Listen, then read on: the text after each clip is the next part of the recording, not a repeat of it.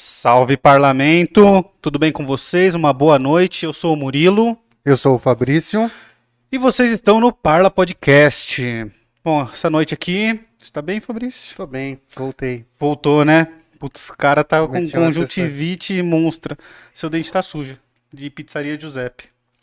Deixa eu ver. Tá aqui, ó. Depois eu vou lá limpar. Te constrange eu falar? Hum, hum, Se o meu tiver sujo, pode falar, viu, mano? eu sei. É... Falem aí no chat, vocês se preferem. câmera. Acho que não pega. Mas fala aí, chat. Vocês preferem que avise se seu dente tá sujo ou que deixa pra lá, só não fala nada? Bom, quero agradecer aqui aos nossos patrocinadores, já falamos dele, a Pizzaria Giuseppe. Pizzaria Giuseppe, os telefones estão aqui na descrição do vídeo. Se pedir agora durante a nossa live, tem 10% de desconto. As pizzas deles são uma delícia. Temos aqui, ó, esse aqui é do gordinho. Já comeu oito pedaços, mais dois, dez. E é isso aí, né, gordinho? É, né? Tô Temos também- crescimento. dos lados, né? Temos também a EC Pinturas. Hoje estive com eles de manhã.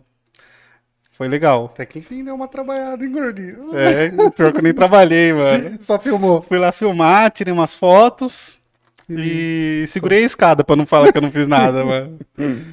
E temos a Move 8. Se você é um artista, precisa de produtora move8.com.br. Todos os links estão aqui na descrição do vídeo, os telefones, os sites, os Instagrams. Sigam os nossos patrocinadores lá, dá um salve, fala que viu aqui, que é importante. E acho que é isso, né, Fábio? que nós vamos falar hoje.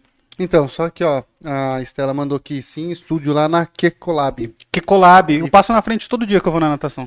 E aí ela falou que a gente arrasa. Valeu, Estela. Pô, valeu, Estela. Como que, que tá o estúdio lá? Fica aberto direto? Posso passar lá um dia, visitar, ver como tá? Bom, até ela ver isso e responder isso, É, quero propor um brinde. Estamos iniciando as transmissões. O parlamento, fala aí pra gente se o áudio tá bom, se a imagem está boa. Nós só estamos terminando os ajustes. Hoje nós vamos falar de São Tomás de Aquino. São Tomás de Aquino é o cara que tentou provar Deus. Não sei se ele conseguiu, nós vamos descobrir hoje. Pelas discussões que eu vejo hoje em dia, eu acho que ele não foi tão bem sucedido quanto ele achou que estava assim. Mas vamos descobrir isso com o nosso queridíssimo amigo Camaleão Albino, o mais albino dos albinos. E aí, boas noites. Ele foi muito bem sucedido. Eu imagino. Muito. E, bom, antes da gente começar pra valer, eu quero divulgar uma paradinha aqui.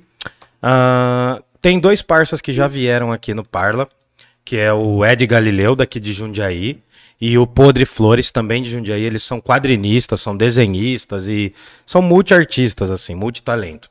E eles estão lançando uma parada chamada Brasil. Não, não chama Brasil, é O País do Futuro.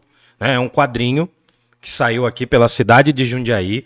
Se você se interessar, entre em contato que- com a gente. Vocês podem mandar mensagem lá no, no, no Parla, daí a gente passa pra eles tal. Eles lançaram.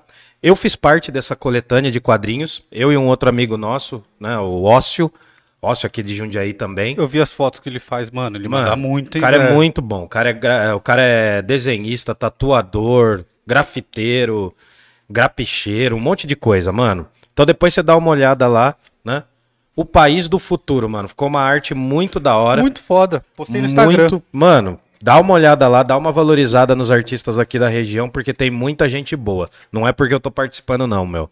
O Ócio fez o trabalho praticamente sozinho. O cara é muito fera, mano, muito fera nos desenhos. Tá da hora. É sobre como vai ser o futuro desse país que a gente chama Brasil. Não sei nem se ainda é um país, não- se é um rancho, se é um campo de concentração em que as pessoas experimentam coisas, né? Coisas médicas nas outras pessoas. Cara, É olha, horrível, né, mano? mano? O cara vendeu a mãe. O cara literalmente vendeu a mãe. Você já viu, você já leu o livro O Poderoso Chefão? Já. Começa- Não, o livro eu não li, assisti Ah, o filme. Começa com uma citação de Honoré de Balzac, um dos maiores escritores do mundo. Atrás de toda grande fortuna há sempre um crime. Hum, Então deixa assim, né? Eu não sei aí quem vendeu a mãe, não faço ideia. Estão falando aí, mas não sei. pra Tá mim, bom? para mim configura uma venda. É, enfim. Por isso eu falei literalmente. Porque as pessoas usam literalmente errado. É, vai que é. Quem tá andando, quem tá andando aí no, Eu não sei. na garupa do capeta. Você não sabe dessa história? Fiquei off a semana inteira, mano. Ô, Ah, depois eu te falo É, fora do ar. deixa em off, continua em off. Bom, Mas tem a ver com o velho é, que monta a Ah, estátua não, da liberdade. enfim. E, bom, o que acontece é que hoje é o seguinte, mano. Hoje a gente vai ter aqui um dos percursos mais doidos da filosofia, mais sério aqui possível. A gente vai vir com São Tomás de Aquino. E aí eu vou dizer de novo: se você vai pelo lado religioso, pode chamar ele de São Tomás de Aquino. Se você vai pelo lado secular, pelo lado da filosofia, a galera chama só de Tomás de Aquino. Eu acho mais fácil chamar de São Tomás de Aquino. Pra mim não faz tanta diferença. assim. Então, eu prefiro, se me permite, Só te interromper que a Estela respondeu. Oi, Stella. Ela falou que com agendamento e hora marcada, mas estamos lá todos os dias pra gente ir lá um dia conhecer. beleza, vamos sim. Então, eu prefiro chamar de São Tomás de Aquino, porque é o que o algoritmo do YouTube vai É. empurrar mais, entendeu? Pelas pesquisas que eu fiz.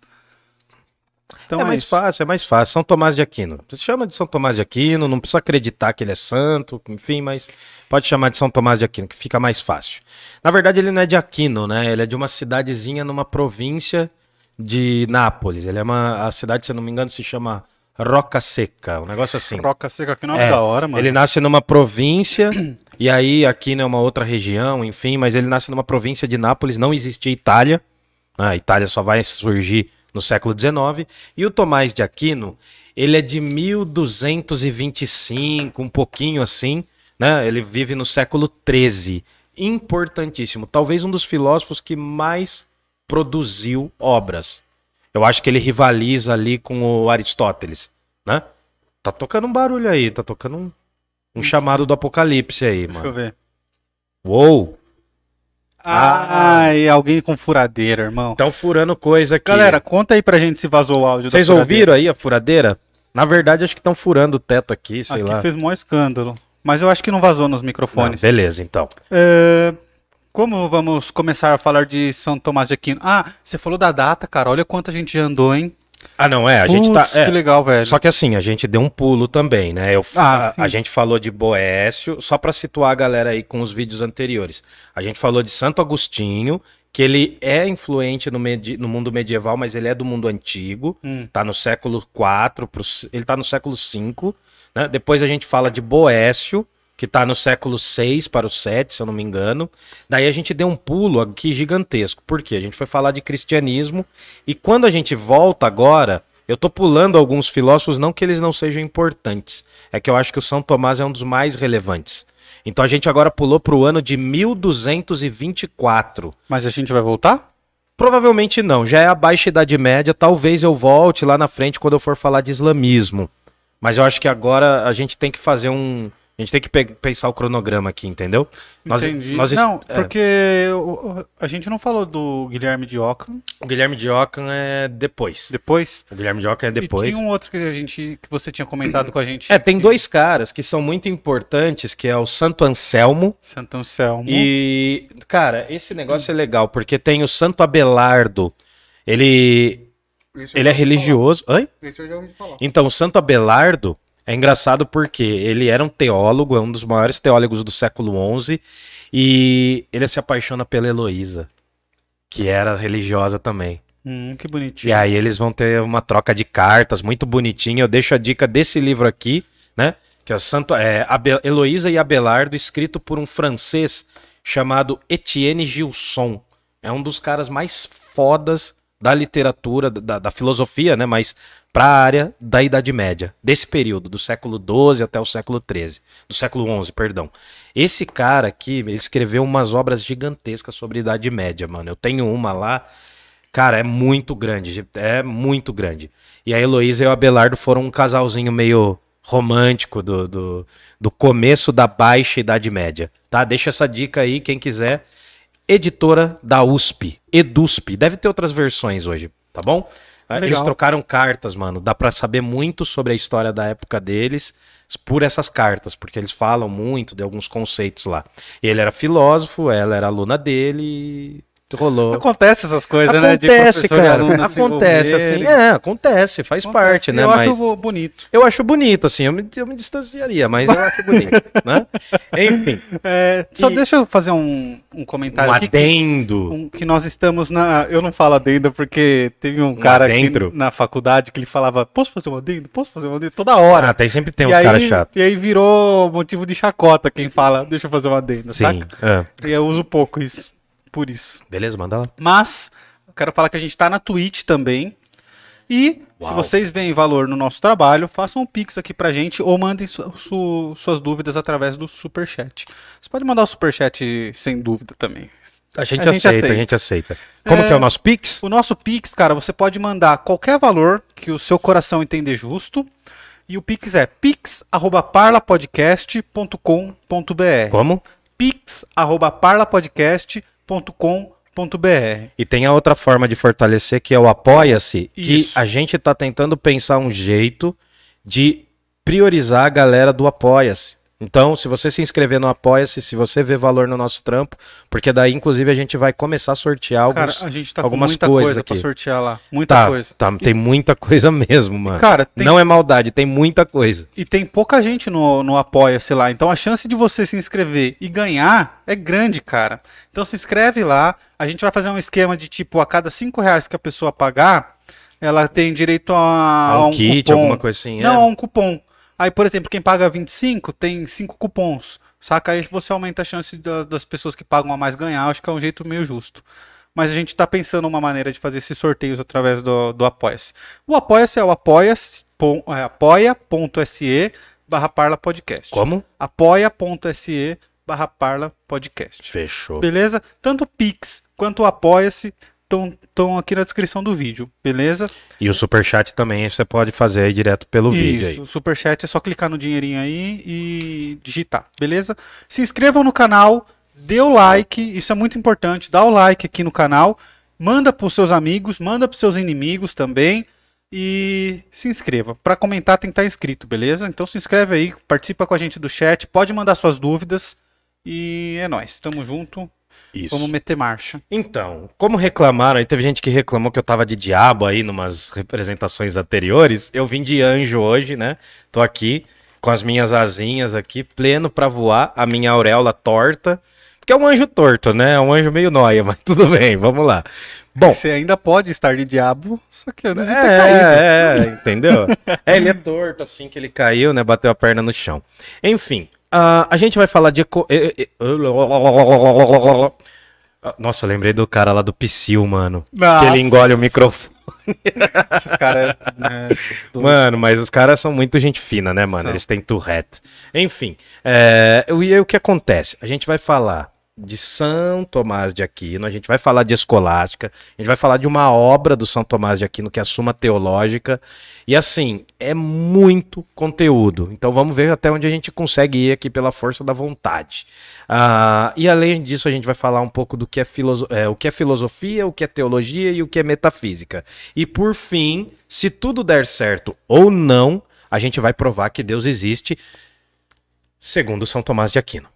Beleza? Segundo Santo Tomás de Segundo São Tomás de Aquino. Então, aí, ó, segurem e apertem os cintos. Nós vamos falar de um dos maiores filósofos do mundo e um dos maiores filósofos e teólogos da Igreja Católica. Todo mundo já ouviu falar de São Tomás de Aquino. Cara, São Tomás de Aquino é um barato diferenciado, porque eu acho que ele dá. Não é que ele dá passos além do Santo Agostinho, mas é que a quantidade de obras do cara, a suma teológica, cara, é muito grande. Sério mesmo, é assim.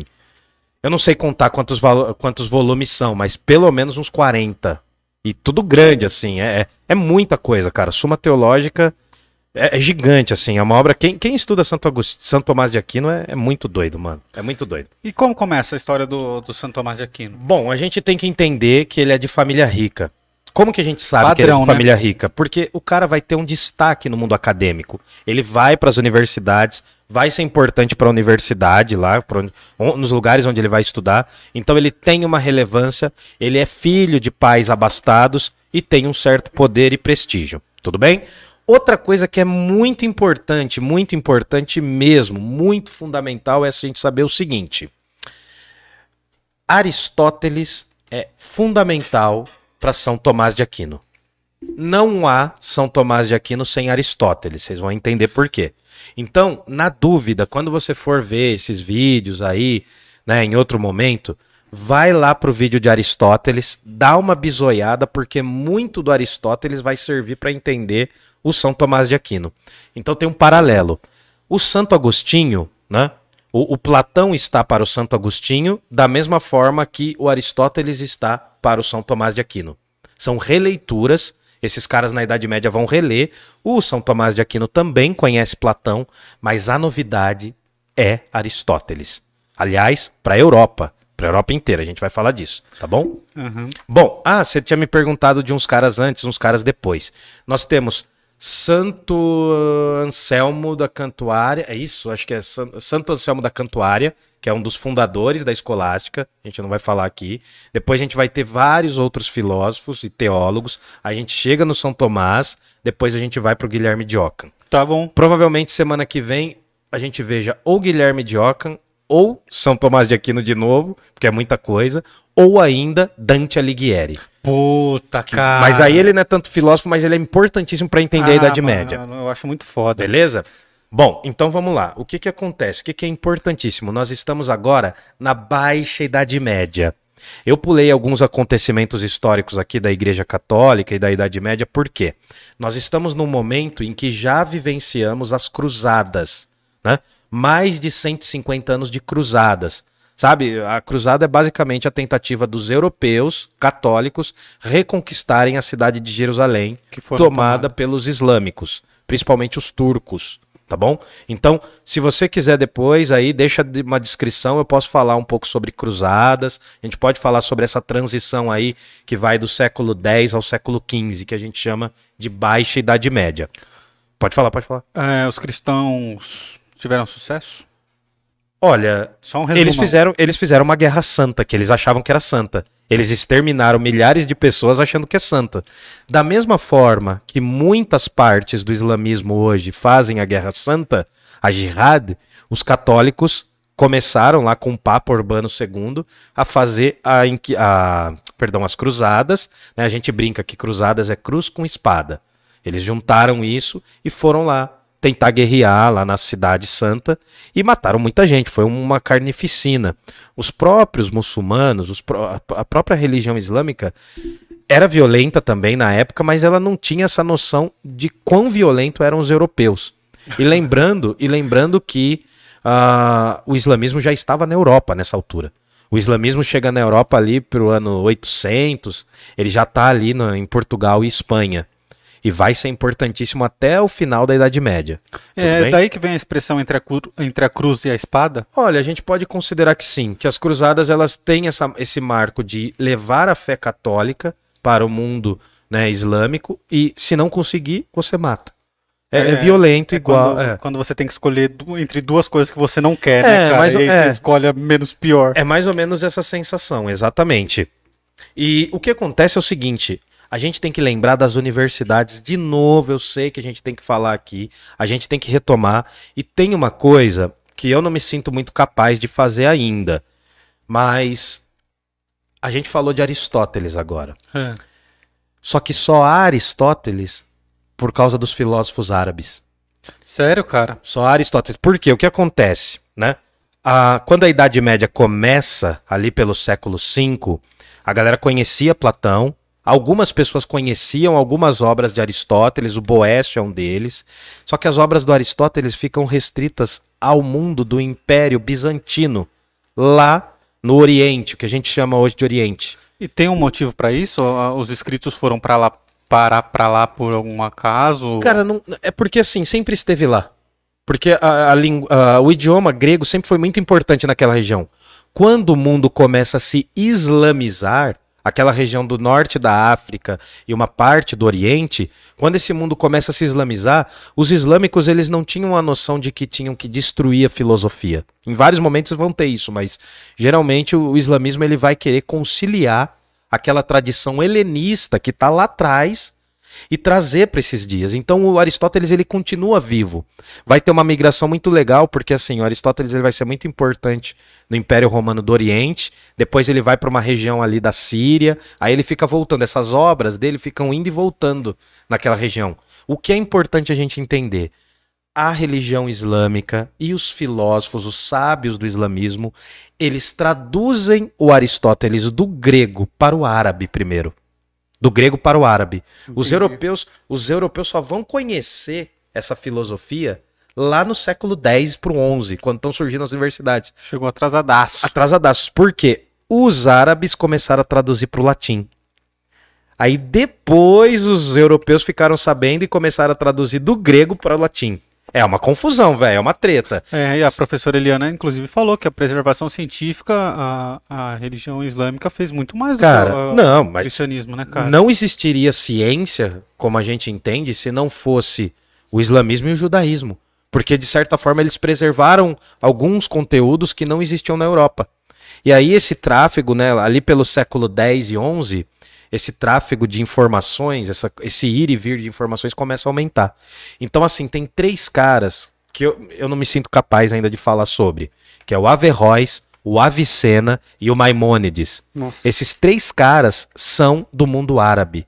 Eu tô procurando, tem uma amiga minha que estudou filosofia árabe, vou ver se eu consigo trazê-la em algum Porra, momento ia ser aqui. da hora, hein? Ela manja muito, cara, mas é muito denso. Porque esses caras, eles foram meio que a ponte entre o Oriente e o Ocidente. Então, se você quiser procurar depois, procura Averroes, Avicena e Maimônides. Sem isso, não há traduções para do Aristóteles para o latim e não há o Aristóteles no mundo europeu. Então, assim, essa noção, assim, é, é porque a gente tem uma história que predomina a Europa. Porque se a gente vai e estuda um pouco a história do islamismo, a história da- do Oriente, você vai ver que tem universidades lá já. Tem as casas do saber. Tudo bem? Uhum. Então tá, só pra gente não desviar tanto. Voltando, ali entre o século XI e o século XIII vai- vão ter as cruzadas. É muito importante que vocês entendam esse período também como um período em que a gente brinca que vai ter a guerra, a fome e a peste. E falando da peste, eu volto a dizer aqui, eu indico um filme que tá aqui no YouTube, vale muito a pena para você crescer intelectualmente. Fica uma dica do Camaleão, chama-se O Sétimo Selo. Tá bom? Deixa essa dica. Fala, alguma dúvida aí? Eu lembrei da bronca que você me deu quando eu comecei a assistir esse filme e te mandei a, a foto. É, mano. Eu comecei a assistir o filme, aí eu mandei pra ele, ó, tô assistindo, não sei o que. Ele falou, não era nem pra você estar no celular assistindo esse filme. É, mano, você tem que ver. Não, mano. Não mas, sabe, não, mas sabe por quê? A gente vai chegar lá no século XX. Esse diretor, eu, eu pago muito pau pra ele. Eu acho que eu te mostrei lá em casa. Uhum. Eu tenho a coleção quase inteira dele. Faltam três caixas de DVD só. Só. E, é, mano, mas são 13, mano, imagina. E assim, cara, é um dos caras que eu mais assisti, mano, e eu curto muito. E os filmes dele tem uma. Eu tô falando do Ingmar Bergman. Você Ingmar Bergman. Ele cria uma, um universo, uma atmosfera nos filmes, mano, que é hipnotizante. Então você tem que estar, tipo, solto, tá ligado? Quando eu tô assistindo o filme dele, eu desligo tudo, mano. Eu desligo tudo, fico só vendo o cara, porque é uma imersão. Aqui, nesse filme chamado Sétimo Selo, a morte vem conversar com um cavaleiro É muito medieval, velho. E é meio cômico. Você fala, puta, mano, é mó tema, tema tenso, mas é meio cômico. Então, assim, ó, aproveita porque o YouTube ainda tem alguns filmes desse cara. Esse cara é um dos maiores gênios do cinema. E é um filme antigaço, eu não sei É. se a galera vai se É de amarrar 57. assim. Ah, cara, se amarra porque, mano, primeiro que tem a cena do Black Alien. Pra É. quem é do rap aí, ó, o Black Alien pegou isso aqui daqui, ó. Dá dá um corte bom, hein? Pra quem é do rap, tenta procurar o filme O Sétimo Selo, você vai entender por que o Black Alien colocou a morte jogando xadrez aqui. Aí ele bota ele aqui, né? Mas é a morte aqui, cara. É, É. a ver com o filme do Ingmar Bergman. E eu também já falei isso umas 50 vezes aqui, mas na, na trajetória do Dr. Fausto, uma peça de teatro que eu fui ver lá, Também, também, tem a morte. E aí, cara, era o lance da hora, porque assim, era em grupo e a gente andando de sala em sala. E aí a gente tinha que escolher uma pessoa pra ir lá representar o soldado. Então, E aí era, jogar. era- é, É, e eu aí, lembro, eu fui era nessa o- peça. Era o público que jogava, cara. Então, muito é louco. muito. Essa peça foi muito demais. Muito. A gente tem que trazer esse cara aqui, mano. Tem, mano. E o meu, meu tio tem um contato dele, o Bidão. Bidão. O Bidão, o, o Exu Aquaman, que Exu Aquaman. pulou no rio tocando. Tem o Exu Bruce Lee e tem o Exu Aquaman. Isso é piada interna, depois vai ver o programa do Toninho do Diabo. E eu falando de Santo Agostinho. Né? Só ela Tomás, tá São tudo Tomás. torta aí. É porque eu sou... No vídeo tá engraçado, É. velho, porque tá, ela tá bem paralela aqui com você. É. É um diabo louco, assim, É, né? É um diabo com chapéu de malandro, é isso. A minha auréola é um chapéu de malandro. Bom, então assim, há uma importância que infelizmente eu não vou falar aqui da galera do mundo árabe. Não há filosofia na Baixa Idade Média sem essa galera do mundo árabe, fechou? Fechou. Ó, então, o fundador, um dos fundadores da escolástica, que a gente vai falar agora, é Santo Anselmo de Cantuária. Tá? Rantuária? Rantuária, rantuária, cantuária, tá bom? Tá. Bom, para você entender a importância desse cara, desse São Tomás de Aquino, você tem que entender primeiro que ele é filósofo e teólogo.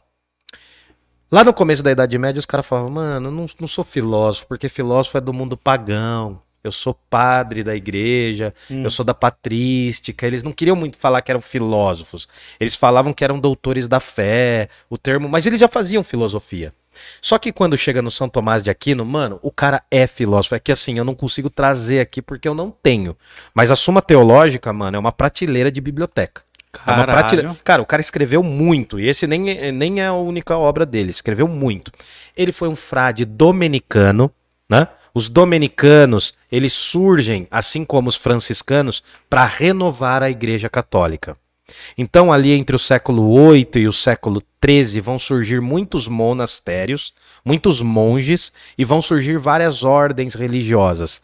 As duas mais famosas são a de São, do São Domingos, né? É, que é os dominica, São Domínico, Domênico, que ele chama, são, ah, são as ordens dos dominicanos e a ordem dos franciscanos, de São Francisco de Assis, tá bom? Então essas duas ordens também são muito importantes. Para você ter uma ideia, o São Tomás de Aquino, ele é chamado de doutores comunes, um doutor de todos. Ele também é chamado de doutor angélicos, ele tem esse título, porque ele foi um dos maiores sábios e intelectuais da igreja. E aí fica a seu critério chamar de São Tomás de Aquino ou só de Tomás de Aquino. Ele tem muitas obras, mano, o cara tem muitas obras, mas as duas mais famosas, você sabe o que é uma suma? O que, que é uma suma? Uma suma é o resumo. É, um- é uma espécie de um resumão. Muito bem feito, mas é, é basicamente todo o conteúdo sobre um assunto. Ou seja, o São Tomás de Aquino é praticamente um Google, mano, Cara... da Igreja Católica. Você entendeu? Ele é praticamente um Google do cristianismo católico. Por quê? Ele tem a suma teológica, ele tem a suma contra os gentios. O que é uma pessoa gentil? É uma pessoa que... O que, que é gentil? boa, que é Então. educada. Nesse caso, não. Gentios aqui tem a ver com pagãos. Então é uma suma contra os pagãos. Ou seja, ali ele vai fazer uma obra criticando todas as outras formas de fé que não a católica. Então a suma teológica é um resumo da igreja e dos valores cristãos católicos, e a suma contra os gentios é quase como um atestado, um resumo contra quem não era da fé católica. Lembra que eu falei que existiam muitas heresias? Tinha uma galera que criava um monte de teoria, nem, nem tinha fundamento às vezes, mas tinha um monte de galera que criava um monte de versões sobre a Igreja Católica. Uhum. E ao, ao passar dos séculos, a Igreja Católica foi limando essa galera.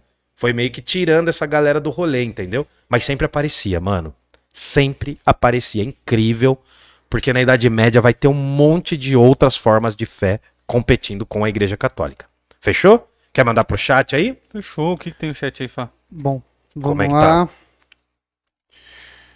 Ah, Lucimar s- escreveu sim, sou inscrito lá no começo. né? Aí, Pô, Lucimar, valeu, Aí valeu. o, obrigado. o Marcelo aqui mandou um salve, salve. Salve. Se inscrevam aí, galera. Dê o like aí, quem não deu ainda. Aí o Ajuda a gente. João mandou vir dar um like para o Fabrício Lindo. Valeu, João. Valeu. Valeu. Ah, o Guilherme Pacheco falou: Fala galera, salve. Fala, Guilherme. Aí o Marco Antônio Murilo, conseguiu falar com o Cássio? Que Cássio, mano. É você mesmo. Eu O Murilo e Cássio. o Cássio. Eu não sei do que ele tá falando. Hum. Bom. E aí? Beatriz, boa noite. Matheus. Menestrel, boa noite pra nós, Ô, seus Mateus. doidos. Matheus dá muita força sempre, Ô, mano. ô, cara ele gente compartilha as nossas coisas no Instagram. Cara, o Matheus cara é... é- muito sangue bom, fina. O mano. cara é muito parça, mano. Liege Steves mandou boa noite. Ô, Liege, tudo bem? Ele é um cara que merece ganhar um do- dos Ah, quadrinhos. não. O cara, eu já combinei com ele, mano. Quando Ele é ele, da estiver onde? aqui em Jundiaí, ele mora em Ubatuba agora. Ah, mas dá pra postar. Ele nasceu em Osasco, morou em Jundiaí, morou em vários lugares e tá em Ubatuba agora. Mas é, só postar pra ele. Ah, já mandei livro meu já lá pra ele. Mano, o cara é muito gente fina. Ele é o, mesmo, o Menestrel é.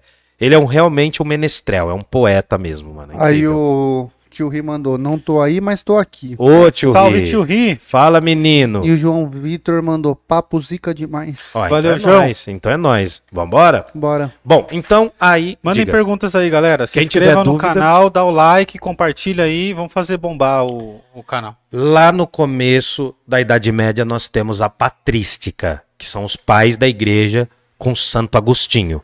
Agora nós vamos ter a escolástica com São Tomás de Aquino, que não é o fundador, mas é o maior. Tá. É o maior, é, o- é o, é o cara. É Então- que nem futebol. A Inglaterra inventou, o Brasil melhorou. Agora o Brasil tá ruim das pernas. Tá. Mas a Inglaterra inventou o esporte bretão, é deles, mas quem aperfeiçoou foi a gente, né? Pode falar aí. Só para fazer um paralelo, então, a patrística, ela tem como base filosófica as ideias de Platão. Reinterpretadas no cristianismo por São São Tomás. Tomás- Não, Santo não. Agostinho, Santo Agostinho. É, eu Por também eu errei, eu errei, perdão. A gente tá errando isso desde o do, Não, é, do vídeo é, de Santo então, Agostinho. é. São Tomás Cachaça, São Então aqui, Tomás de Aquino. Platão, Santo Tomás de é, Platão, Não, vamos lá, ó. Santo Agostinho. Platão, Santo Agostinho. Aí depois passa o tempo, a galera descobre o Aristóteles e aí vem o Santo Tomás de Aquino e fala: não, ah, o negócio não é a patrística, é a escolástica. Isso. Beleza. Ó, pensa o seguinte, ó. É, Platão, patrística. Escolástica, Aristóteles. Tá lindo. Platão, patrística, Santo Agostinho.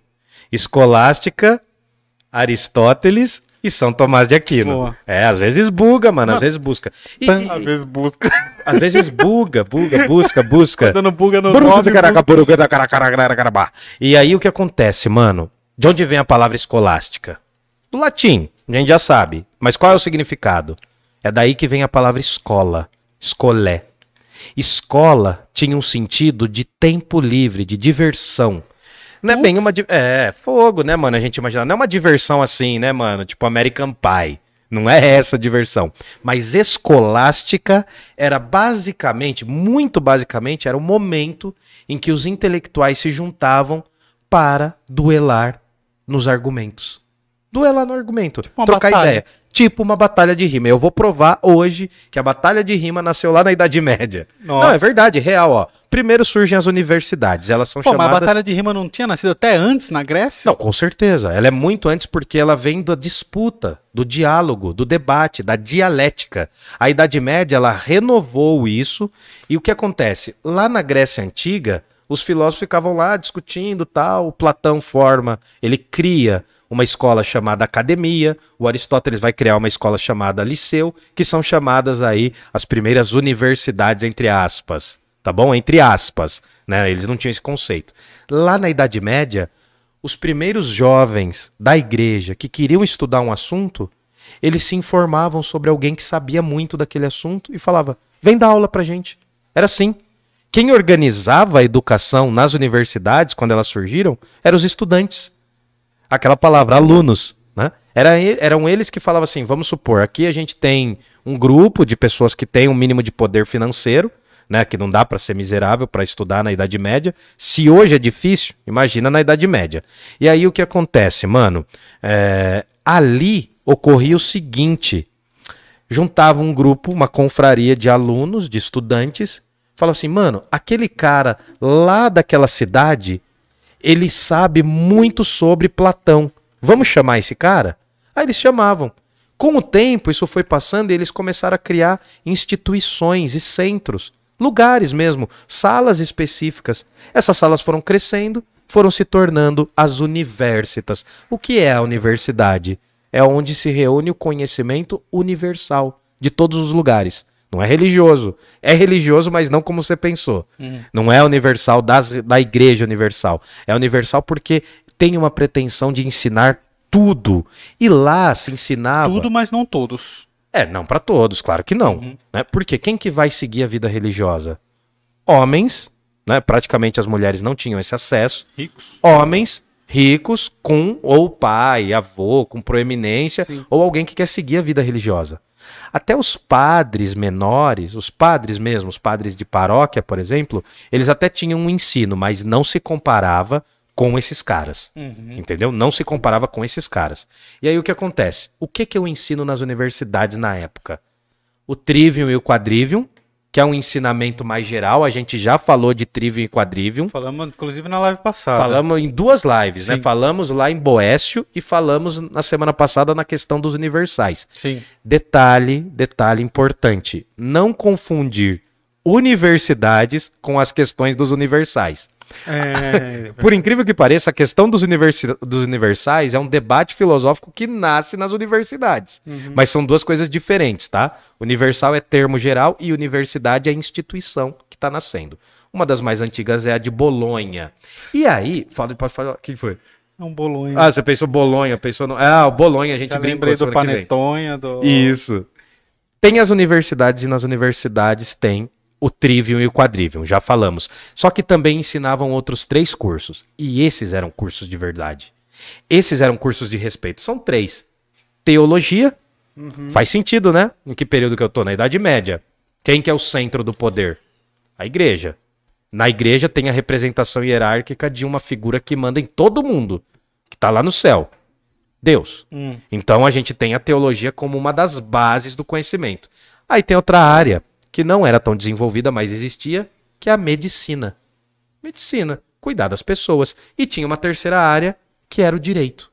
Esses eram os três cursos que se ensinavam para os caras que tinham mais poder aquisitivo. Esses foram ah, as primeiras universidades davam esses cursos As primeiras universidades europeias ensinavam medicina, teologia de direito. e direito. A gente tem que pensar o direito aqui como é, um que direito. Isso. se o direito ele tá mais atrelado nas questões religiosas do que sobre uma lei de fato. totalmente atrelado nas questões religiosas, porque a gente chama nesse momento de direito canônico ou direito eclesiástico. Pensa o seguinte: era importante eu cuidar da vida e da saúde das pessoas, principalmente dos que Muito. tinham poder. Sim. Era importante eu cuidar das leis dos reinos e do papado. Então é por isso que eu tenho direito. O direito funciona como? Para quê? O direito é um direito eclesiástico, é um direito religioso. É um direito que basicamente vai justificar o poder da igreja sobre os reinos, sobre os feudos, sobre todas as regiões.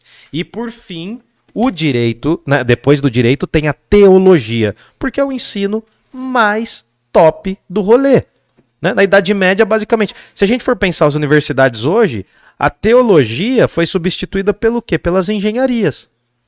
Quando surge o mundo moderno, quando surge o mundo depois do século XVI, eu preciso ter engenheiros para construir coisas no mundo. Então a medicina continua muito importante, o direito continua muito importante, mas surge também a questão das engenharias, tá? A gente vai chegar lá, tá bom? É, eu agradeço. Se tiver um, eu agradeço. Senão eu vou no, no gargalo mesmo. Vou no gargalo. Tá bom? E então o que acontece? Aí vem a coisa legal.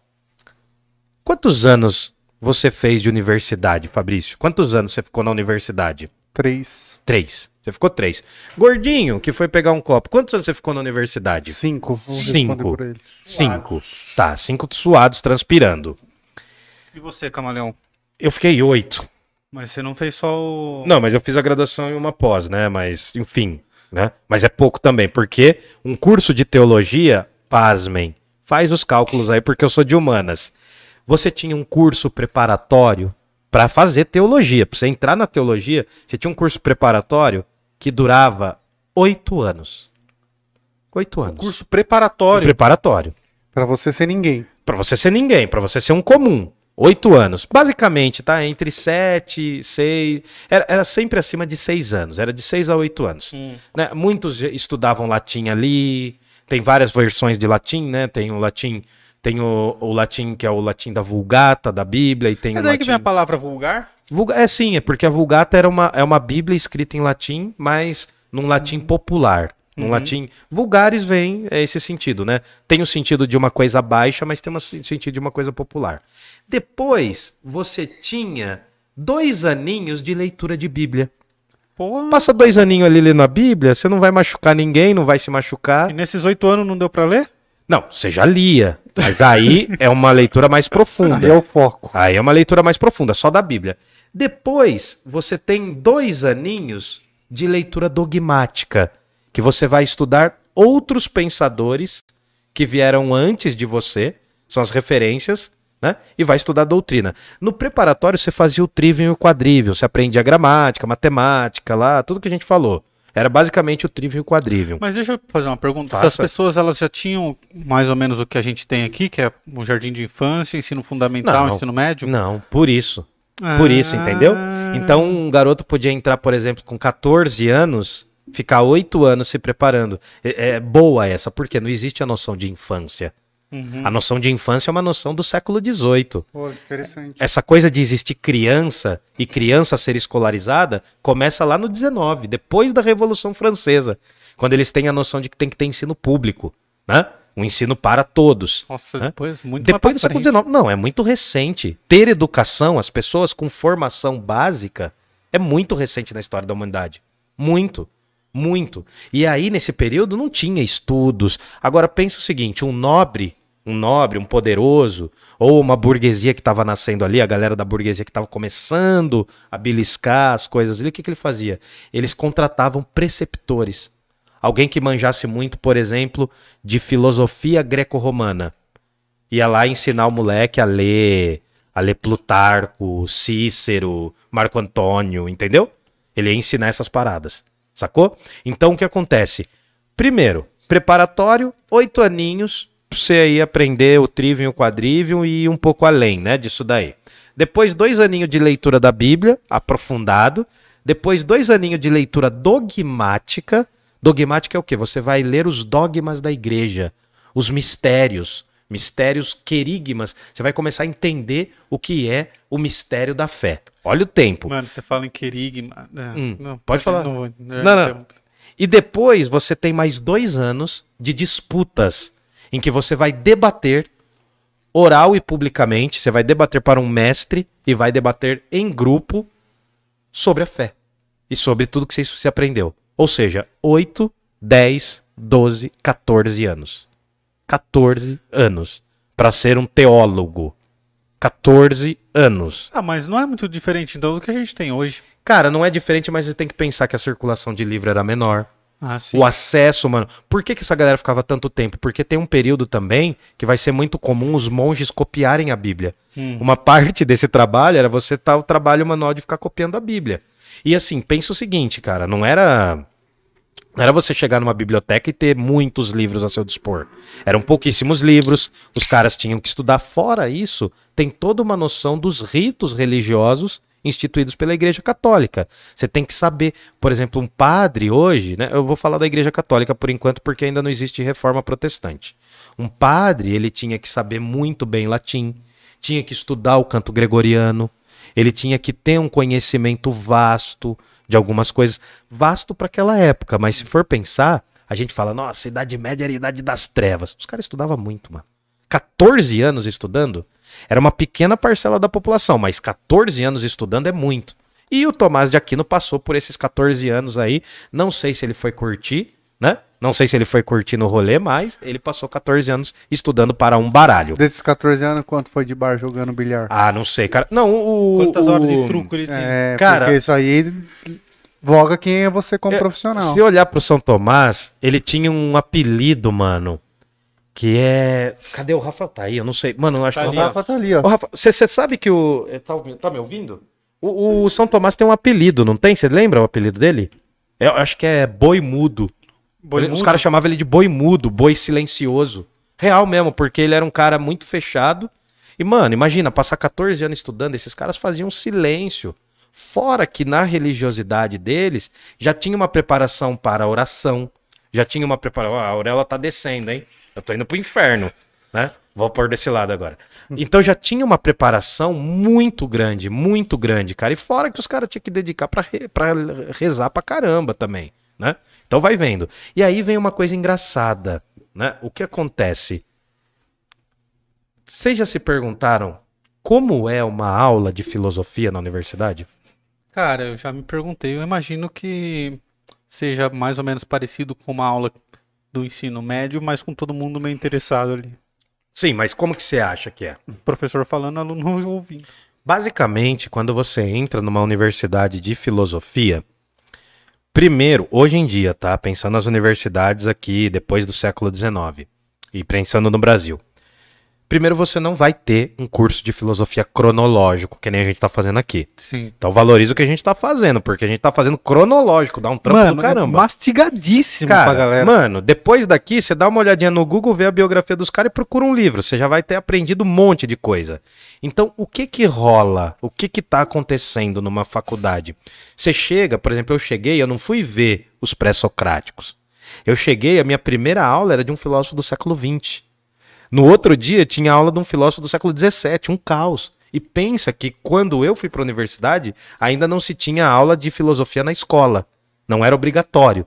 Então eu sabia muito menos de filosofia. Eu cheguei, fiquei totalmente perdido. Cara, fiquei surpreso com isso, sabia? Por quê? Porque, pra mim, a gente sempre teve filosofia no ensino médio, cara, na minha época. Não, é muito recente, cara. Começou em 2000, em 2004 foi a lei, em 2005 se tornou obrigatório. Não, em 2005 se tornou não obrigatório. Podia estar ou não estar, eu acho que é facultativo. E em 2007 se torna obrigatório, né? Que ano que você estudou no ensino médio? Ah, faz tempo, mas eu, eu não vou lembrar o ano que foi. Não, mas você lembra quando você terminou o ensino médio? Não lembro também, acho que foi 2011. Ah, então já tinha na sua Já época. tinha. Então, começou em 2000. O Paraná, se eu não me engano, eu posso estar falando uma bobagem, mas o Paraná foi o primeiro estado a adotar o ensino de filosofia obrigatório em todas as escolas públicas.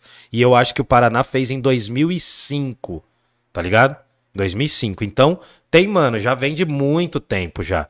E agora imagina, cara, imagina a vantagem de alguém, imagina a vantagem de alguém que Vai, vamos supor que goste de filosofia e já veja filosofia no ensino médio. Já é uma vantagem muito maior em relação a mim, que não vi filosofia, não vi nem escola na minha escola. Ah, mas pode ser bem transparente também. A minha aula de filosofia ela era muito maldada. E ninguém estava interessado. Era aula de. Aula do truco. É, a aula de pensar. Não, Ainda é- mais depois que o governo de São Paulo mandou aquele livrinho, lembra disso aí? Que teve Horrível, uma sim, época... sim, sim. Sim, horrível. Filosofia eu até lembro, era o azul claro. Sim, eu lembro, sim. Nossa, É. você tá com a memória boa. Tô. E aí, tipo, ninguém era muito interessado também. Era aula de, de Ah, fazer, era fazer nada. ler, no minha época era ler aquele livrinho e, tipo, Então. embaixo tinha umas perguntas do que, tava, que você leu. E, cara, esses, esses tempos atrás, minha, minha prima, ela tava fazendo supletivo. Uhum. E ela tava fazendo supletivo à distância, né? Por causa de pandemia. E aí, cara, ela, ela me levava os, os trabalhos que ela tinha que entregar pra eu digitalizar e mandar por e-mail pro, pro, pro, pros professores dela. Uhum. E aí eu vi o trabalho de filosofia dela, é impossível se saber. Impossível. Porque assim, vem Platão, Aristóteles, e tipo, vem uma caralhada de filósofos, tudo uma vez, velho. É, mano. Então, assim, você não aprende nada de nenhum deles, porque é tudo muito profundo, se você for Sim. ver, né?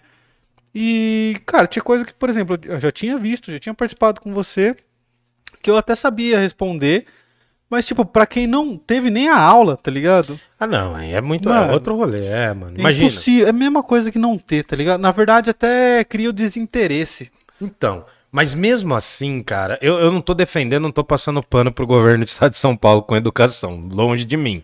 Ainda mais com, pra quem polêmica, sabe. polêmica. Não, pra quem sabe, mano, quanto que um professor do estado ganha, é Votou no João absurdo. Dória? E, hã? Os caras já transformam tudo. Votou no João Dória? É, então. Não, mano, não é possível, ó, o corte aqui, o Wildon votou no João Dória. Jamais, jamais, mano, jamais. Não, mano, eu sou professor, mano, eu luto pela minha espécie. Tem professor que não luta, mas eu luto, eu acredito na... E não, são poucos. Não, eu, não é que eu acredito só nos professores, eu acredito em todos os, os ramos dos trabalhos, ainda mais os braçais e tal. Mas o que acontece, mano, tem professor que não tem consciência de onde ele vive, cara. Tem profe... Aqui em Jundiaí, a maioria mesmo, tem professor que não sabe onde ele vive, cara. Tem professor que fala, mano, enfim, né? Mas assim, só pra você ter uma noção, o que acontece é o seguinte: é muito ruim o ensino, a gente sabe. Pode melhorar muito, a gente também sabe. Mas pensa que uma- um garoto que ouviu falar de filosofia, mesmo não gostando, já sai na frente. Se ele se despertar, Se ele tiver um interesse, ele sai na frente em relação a alguém que nunca ouviu falar. Uhum. Entendeu? Não, não é uma regra, mas ah, assim, eu não tive filosofia no ensino médio.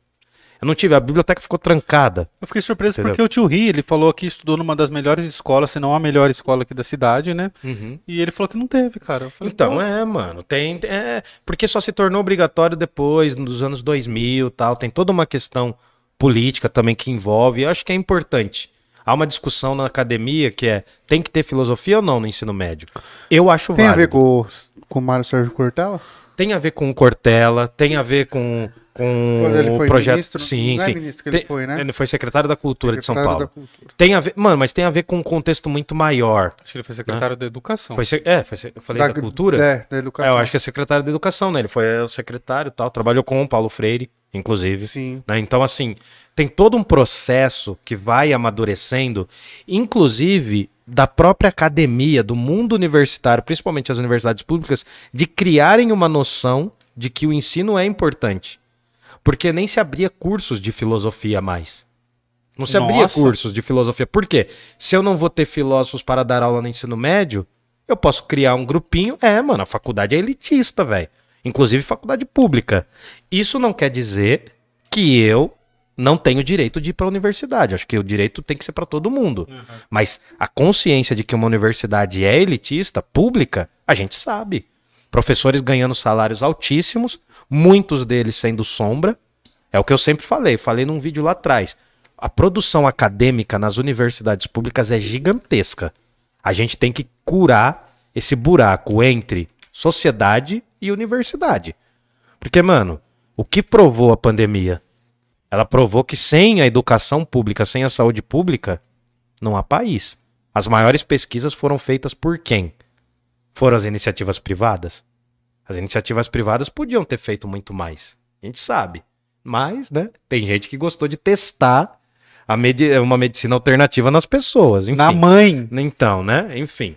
Deixa aí no folclore. Mano, eu tô, Bom, eu tô abismado Não, com isso, velho. mano, Um bagulho é muito absurdo, na minha cara. cabeça, Não, absurdo. Brasil, Bra- Mano, isso aqui, isso aqui é um campo de concentração tropical, mano. É, é absurdo. É muito triste falar isso, mas é a real. E aí o que acontece? Então, só pra você ter uma ideia, a gente tem que entender como funciona uma aula de filosofia antes de eu chegar nos finalmente.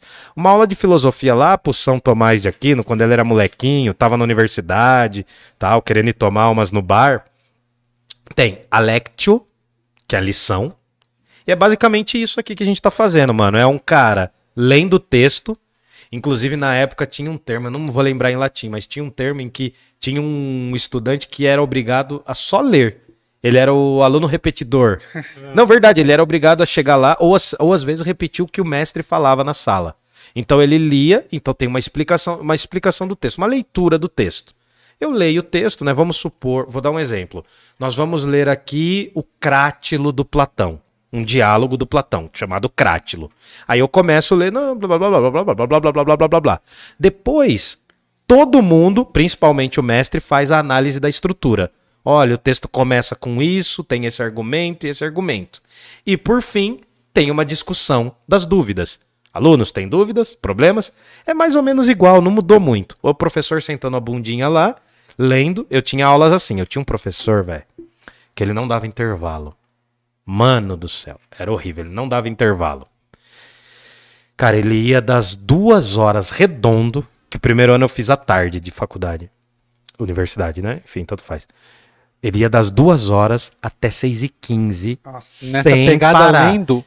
Não, não, ele lia, mas assim, a voz dele era muito chata, ele era mais ou menos assim, voz de né? travesseiro. Não, não, cara, era pior, pior, mano. Era travesseiro com sonífero, né? E pancada na cabeça. Ele começava assim, né? Ele.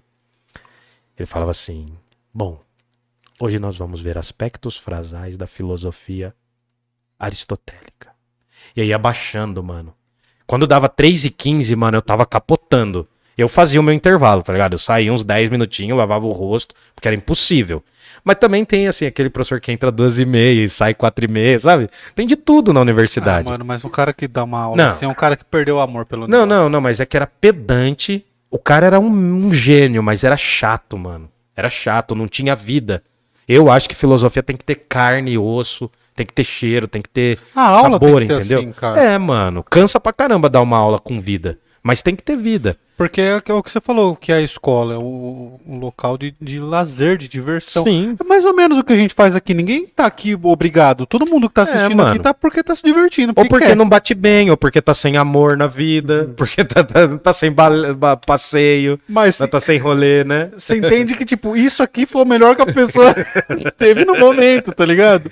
Se a gente é o melhor que vocês têm, se agarra na gente. Se Se agarra. agarra na gente, aproveita e faz um pix. Seja membro do parlamento, Isso. Curta aí. E vai no Apoia-se, porque Vai vai, ter Apoia. surpresas, hein?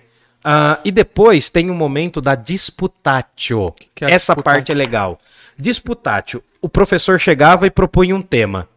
Vamos falar da desigualdade no Brasil. Uhum. Tema, um tema. Não, mas tinha outros temas, né? Não era esse, óbvio, mas vamos falar de um tema. O Privatização mestre- do correio devia ter. Isso. O, ma- o maestro, né? O magister, o magister, ele falava assim: olha, o tema é tal. Jesus é homem ou é Deus?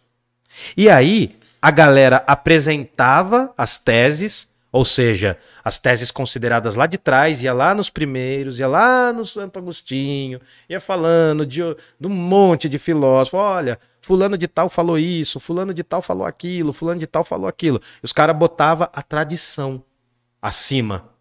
Então, eu ponho o tema, eu ponho o tema, né? Eu falo assim, ó, hoje a gente vai falar de cerveja. Dá um exemplo, né? De Danone, do nosso Danoninho aqui. A gente vai falar de Danone. Aí quem foram os primeiros produtores do Danone? Como surgiu? Quem são os melhores engarrafadores do Danone? Os, ah, como que eu vou, eu vou, eu vou amadurecer essas- essa- esse Danone? Como que eu vou fazer para ele para uma barrica tal? Ah, Enfim, essas coisas. E aí, depois eram escolhidos os oponentes e os respondes. O oponente que ia dar uma tese, tudo de aluno, tudo de aluno, e o que ia responder. Aí que tinha o debate, o duelo. Esses duelos foram tão importantes para a Idade Média que eles eram chamados, na verdade, de disputatio argumentativa. Era disputa de argumento. O professor jogava uma teoria, a galera falava das teorias que existiam antes, e aí ficava dois caras disputando, debatendo, falando, ó, não, Jesus é homem por causa disso, disso, disso, disso. Isso foi tão importante e foi tão marcante na vida do São Tomás que isso acabou indo para as obras do São Tomás. Argumentar com o São Tomás é bicho E, brabo. e assim. isso era assim, é, aleatório. Não, não era aleatório. Tinha um. tinha Ou, uma você podia escolher o seu posicionamento e defendia ele. Então, o mais interessante é que tivesse alternância. A- Que tivesse alternância. Então, a pessoa que defendia uma coisa num dia, provavelmente eh, iria contra essa coisa no outro. Era um ensinamento a fazer debates. Aham. Era É, como debater. Porque, mano, pensa, cara, é, é- é isso que eu quero que vocês percebam. A Idade Média não foi um bagulho de treva só. Teve muita idiotice? Teve, mano. Os caras começaram a disputar qual era a cor do olho de Jesus. Os caras começaram a disputar se, se quantos anjos cabiam em um lugar. Os caras começaram a disputar, discutir bobagem. Mas a questão aqui não era discutir a bobagem, era aprender as técnicas da discussão. Como vencer alguém num debate. Isso vai ser tão importante que vai até os filósofos modernos, eles vão falar, mano, a base da filosofia é essa. É a gente discutir um texto, ver o que cada um acha e chegar a uma conclusão. Porque assim, quando a gente começa a ler um texto de filosofia, a gente fala, nossa, esse texto foi feito pra mim. Mas não, velho. Esse texto segue uma tradição rigorosa. A gente vai ler, né? Principalmente assim, eu tô dando um curso de Nietzsche, e o que, que eu falo pro pessoal? Pessoal, o Nietzsche não escreveu pra você. Ele tá no século XIX. Ele nem sabe o que, que você é. Ele nem tá em. Então, ele tá escrevendo pros contemporâneos dele e pra galera pra trás. Entendeu? Ele tá, ele tá escrevendo de lá pra trás. Então ele tá tentando discutir temas daquela época e pra trás e propor temas pro futuro, tudo bem. Mas ninguém é astrólogo, né? É filosofia, não é astrologia, não é previsão do futuro. Então tem essa, essa questão que é extremamente importante. Essas disputas vão ser tão importantes, mas tão importantes que a estrutura do texto do Tomás de Aquino vai seguir isso. Lá na Suma Teológica, em que eu vou estudar o que é a teologia cristã, o que é, né? Basicamente, a Suma Teológica é um resumo claro, ordenado, objetivo e progressivo sobre o que é o cristianismo.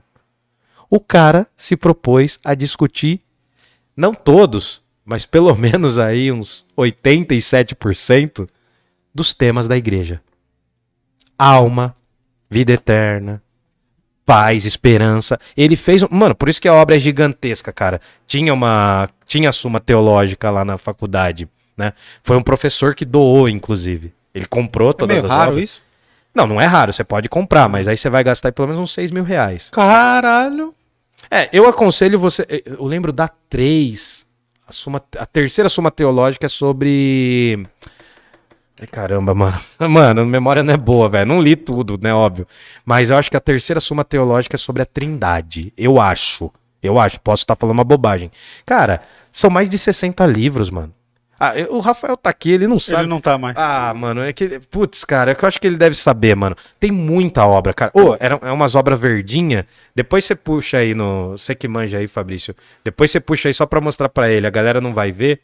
Mas você pode até pôr o link aí se der, não sei. Qual é? Chama Suma com S. Suma. de- é quase como sumir, mas não é pra sumir. Suma teológica. Pre- coloca assim, coleção. Daí você vai ver, mano, a foto. Já tem aqui, ó. Cara, Suma teológica em PDF completo. Não, mas PDF, esquece. PDF você vai. Mano. Mano, vê quantas páginas tem. Não, cara, mas vê quantos livros tem, porque tem muita coisa. De Santo Tomé de Aquino. São Tomás. Santo Tomás. Santo Tomé. São Tomé. São Tomé é o cara que não acreditava em Jesus. Só acreditava velho. Shopping, deixa eu clicar São em Tomé shopping. é o vinho. Ah, é que tem, puta, aí começa a ter várias versões, né? Mas Gente, coloca a versão completa da Paulus ou da Paulinas. É, é é grande, velho. É grande, mano. É, é uns livros o- verdinhos. O PDF tá gratuito aqui, irmão. Você vai ter um tempinho aí pra. Precisa de mais umas três pandemias pra você ler tudo, no mínimo. Ah, imagino. Cara, não é grande, mano. É um bagulho. Oh, Ah, pelo que eu contei aqui, são 10 edições. Não, mas aí pelo PDF? Não, Não, não. são nove volumes, mas de senhoras bíblias, né? Ah, não, é. A suma teológica é grande, cara. São O- nove. Deve, eles devem ter compilado, mas, cara, dava assim, ó, juro pra você, mano. Na estante da, da universidade é muito engraçado, mano. Dava muita coisa. Porque tem os comentários da suma depois. Você colocou a editora que o Camaleão falou? Não, mas não precisa. Depois, depois a galera vê. Suma teológica, mano. O bagulho é grande. O... Quero dar um salve pra todo mundo que tá ouvindo a gente pelo Spotify. Hum. Ô, valeu. Todo mundo que tá ouvindo a gente pelo Spotify, vai no YouTube e dá um salve lá. Só pra gente saber que você que existe, que você tá assistindo. Quem é você? Inclusive, seria muito legal se você comentasse lá. Aliás, se você só, só, só conhecer a gente pelo Spotify Se você vai ver no YouTube, e você vai ver nunca viu nossa no- os aparência. nossos rostos. Ia ser muito da hora se a pessoa fosse lá e comentasse, tipo, pô, imaginei o Murilo assim, o Fabrício assado, o Camaleão assado. É.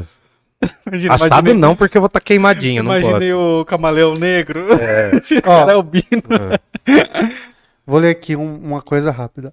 A obra se encontra-se dividida em três partes, onde se encontram 512 questões. Cada questão tem perguntas individuais e representam os 2.600 2.669 capítulos, onde estão contidas em 1,5 milhões de palavras, uma 1,5 vezes mais do que todas as palavras de Aristóteles. Cara, Um milhão, Falando, o dobro de todas as palavras conhecidas pelo Platão. Segundo o Papa Pio II, a Suma Teológica é o céu visto da terra. É, ele A- fala isso. Alução de 12 de dezembro de 1924 no Colégio Anselicum de Roma. Ou que, a, ou que a todos quando agora sentem sede da verdade dizemos, idem a Tomás de Aquino. É, Tomás de Aquino. Mano, Que o cara foda, escreveu mano. mais. Ai, mano, arrepiei, não, mano. e, e Não. parabéns pela sua leitura, hein, boi? Tá melhorando, hein, velho? cara.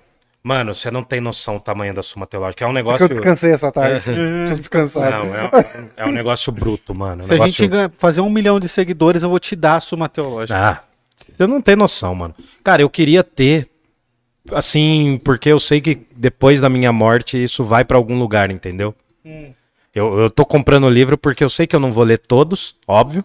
Mas eu tô comprando pra fazer um acervo. Eu queria fazer um puta acervo. Mano, meu- um dos meus sonhos é ter, tipo, a condição. Eu queria fazer, mano, uma biblioteca e tornar ela pública. Eu fazer, entendeu? Eu montar o catálogo, assim, claro, com a ajuda de muitas pessoas, mano. É um dos meus sonhos, velho. Mano, aqui tem as fotos, velho. É, você viu agora? Pessoal, dá, textos é, originais? eu tô vendo no Wikipedia, é, Wikipedia mesmo, cara. Não, depois Tem- você põe o link, você vai ver, mano. É tem absurdo, umas, cara. tem, tem três fotos, assim, falando de mostrando as provas. Olha, Suma Teológica de 1596, aí tem uma capa aqui. Ah, não, mas aí deve ser Foda. uma fortuna. Não, aí assim, não é nem de comprar, é só É. as fotos, assim. Não, mas Deve é ser grande. item de mano. museu. É. Bom, Cara. mas é isso. A galera que tá ouvindo no Spotify, vem no YouTube, dá uma olhada aqui no- nos nossos rostinhos, comentem aí. É, quero dar um salve pra todo mundo. Aí vocês olham Vejam lá. o quão feio a gente é. Pra galera da Twitch também, um salve pra todo mundo que tá na Twitch. A gente não consegue ler os comentários da Twitch, eu acho. Deixa eu ver se o Gordinho vai conseguir fazer isso. Ah, Tem gente assistindo a gente pela Twitch?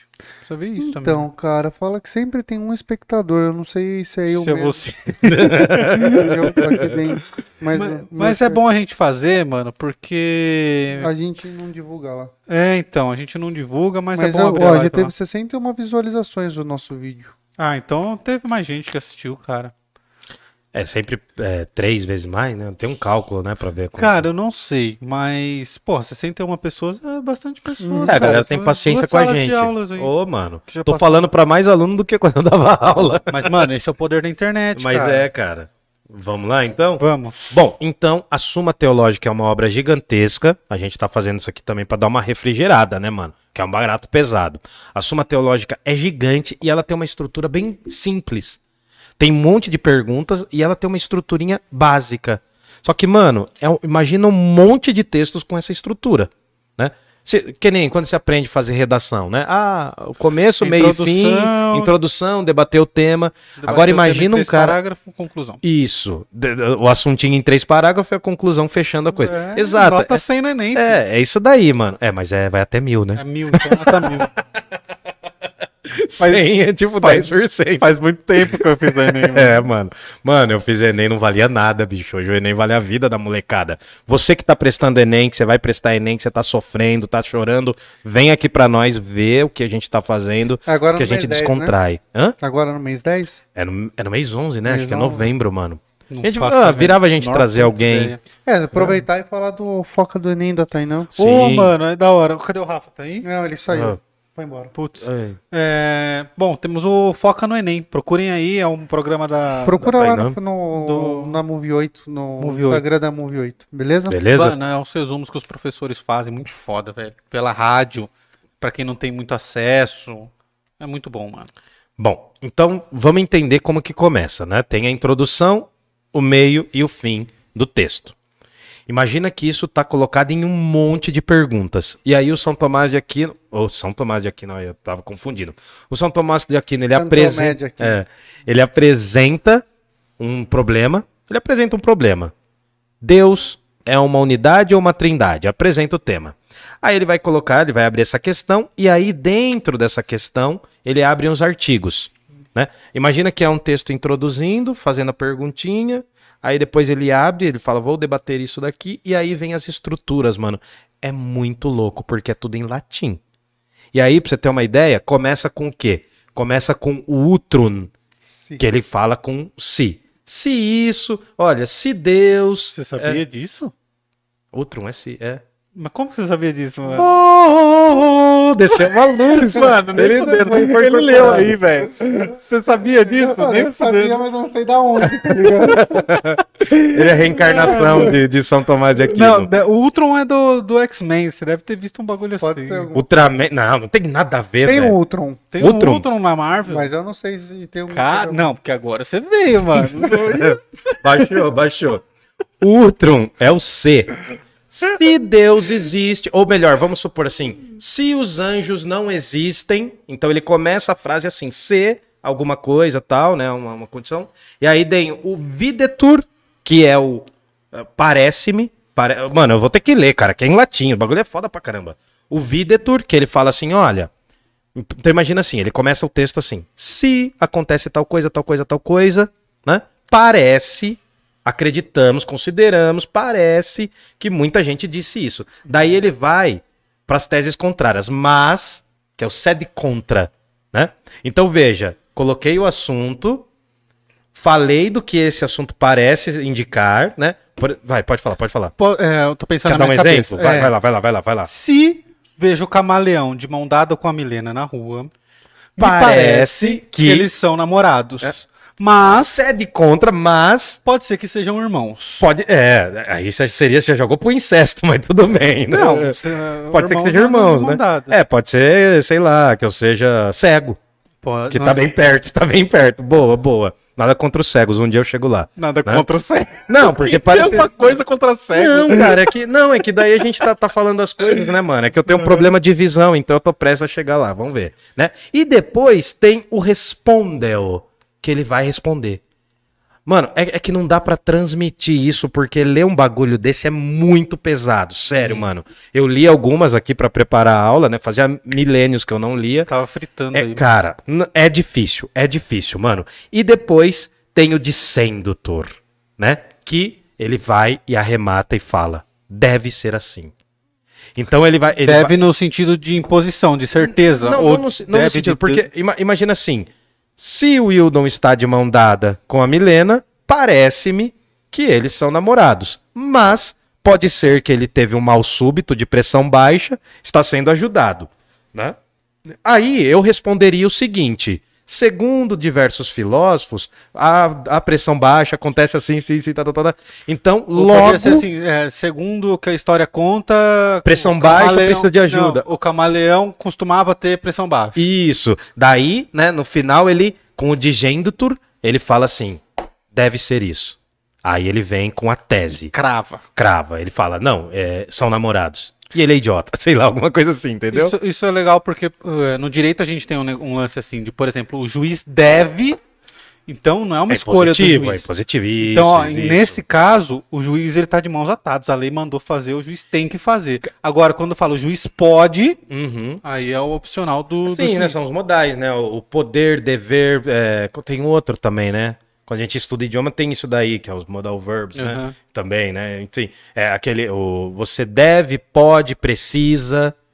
Então, é, essas funções das palavras são extremamente importantes. E, cara, o Tomás de Aquino manjava de direito canônico. Então, ele vai construir todos os argumentos dele nessa estrutura. Hum, E é punk, mano.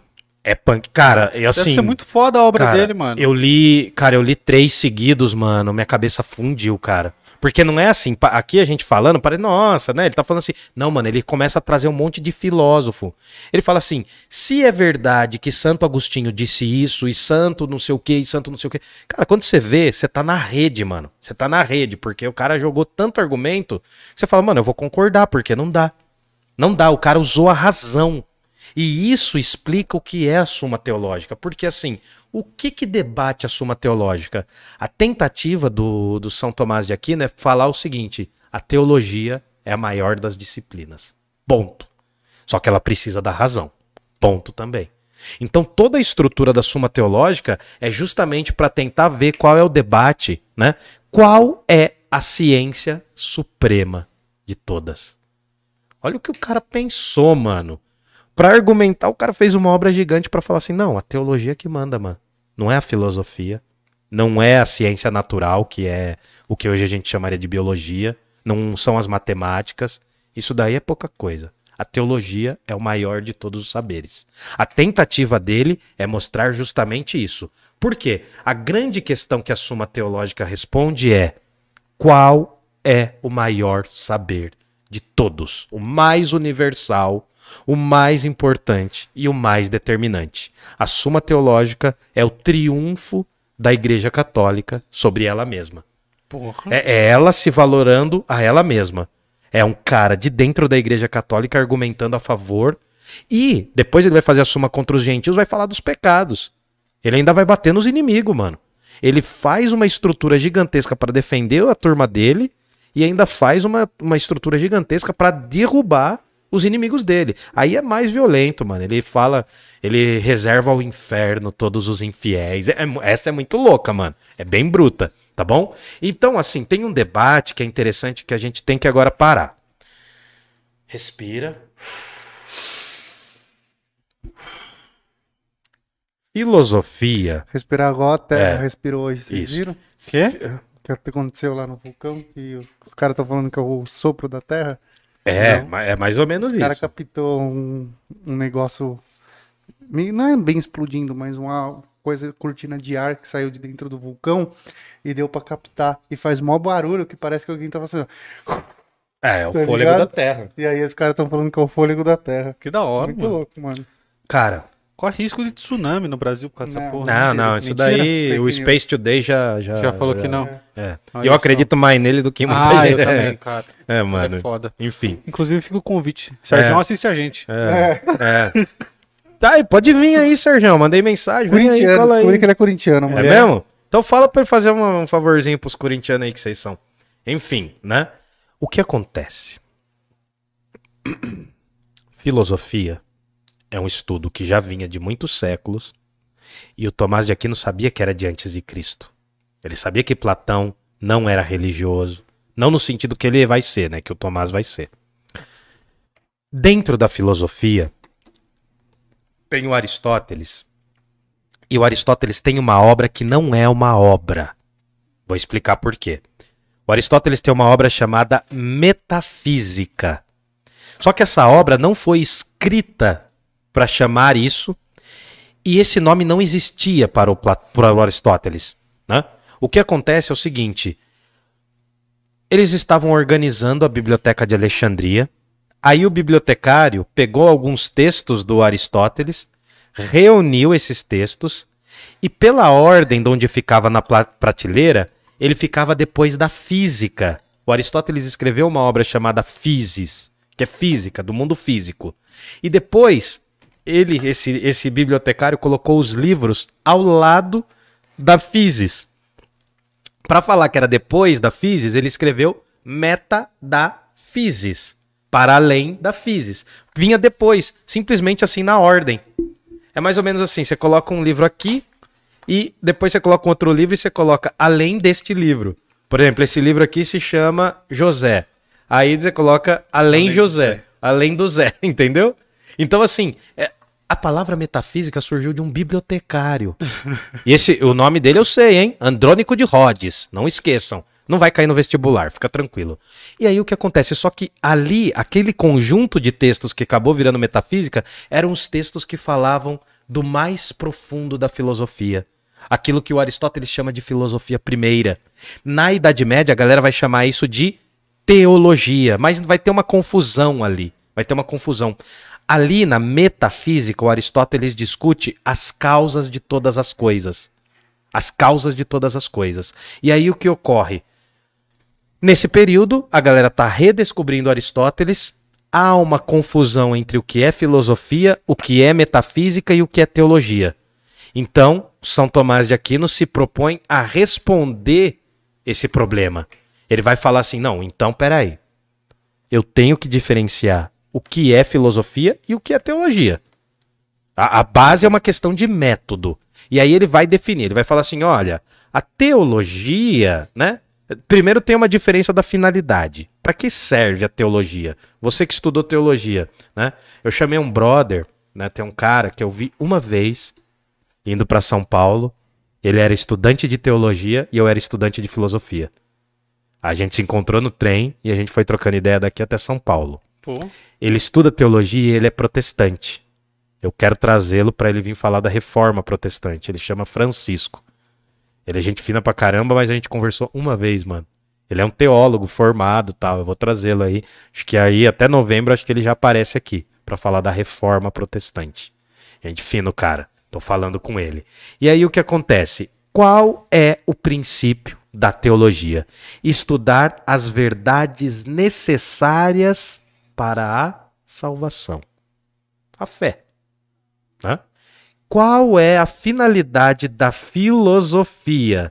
Estudar as verdades naturais, as verdades do mundo.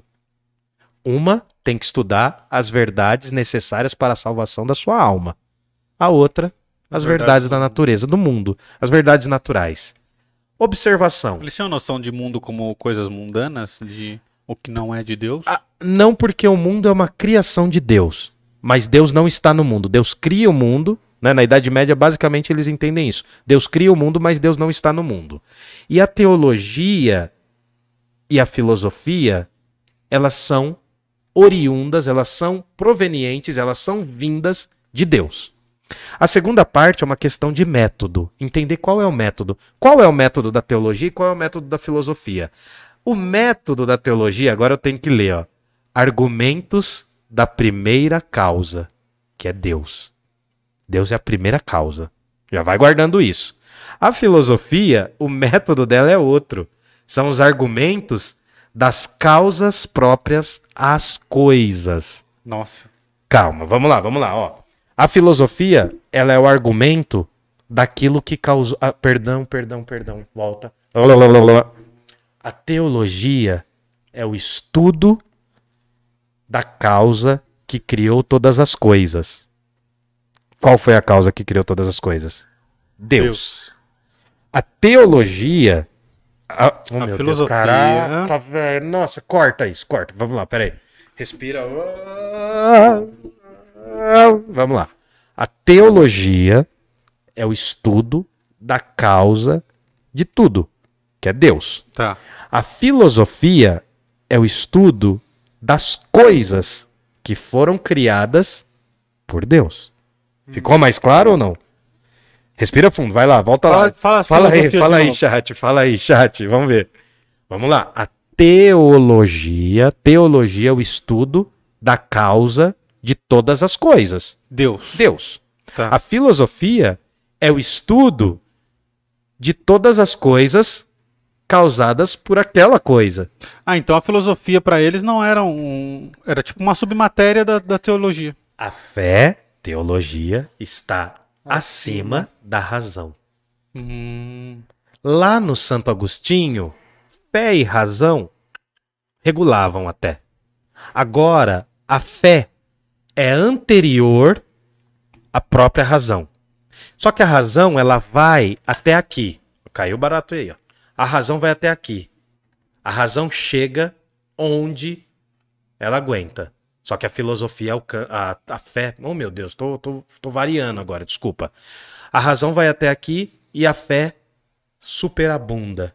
Ela sobe, extravasa. Superabundar, é. Por exemplo, a razão, o entendimento humano vai ele até supera aqui. a, a razão. Isso. Supera a, a filosofia. A razão humana vai até aqui. Se eu encher de Danone, que tá vazio aqui já, mas enfim. Se eu começar a encher de Danone, a fé superabunda. Ela extravasa. Ela vai além. E isso é interessante a gente entender por quê. Por que, que eu não ensino filosofia? Apesar da fé ir além da razão, a fé é anterior à razão. A fé é anterior. Porque eu primeiro preciso conhecer os elementos da fé para depois conhecer o da teologia. E ele tem argumentos muito, muito claros, assim, né? Primeiro, conhecimento filosófico é muito trabalhoso. O São Tomás de Aquino vai falar, não é para qualquer um, não. Conhecimento filosófico não é para qualquer pessoa. Hum. É por isso que antes de ter filosofia, as pessoas precisam da fé. Porque o que que é mais difícil, estudar filosofia ou ter fé em Deus? Estudar Tá. Estudar filosofia, filosofia. né, cara? Estudar filosofia. Segunda coisa, olha que argumento ótimo para você não educar as crianças com filosofia primeiro. Na juventude, as pessoas não têm maturidade. Por que que o ensino não é por isso, tá? Mas vamos fingir que é. Por que que o ensino de filosofia não dá certo? Porque quando você é jovem, Você tá cagou. você tá com a cabeça em outro lugar, irmão.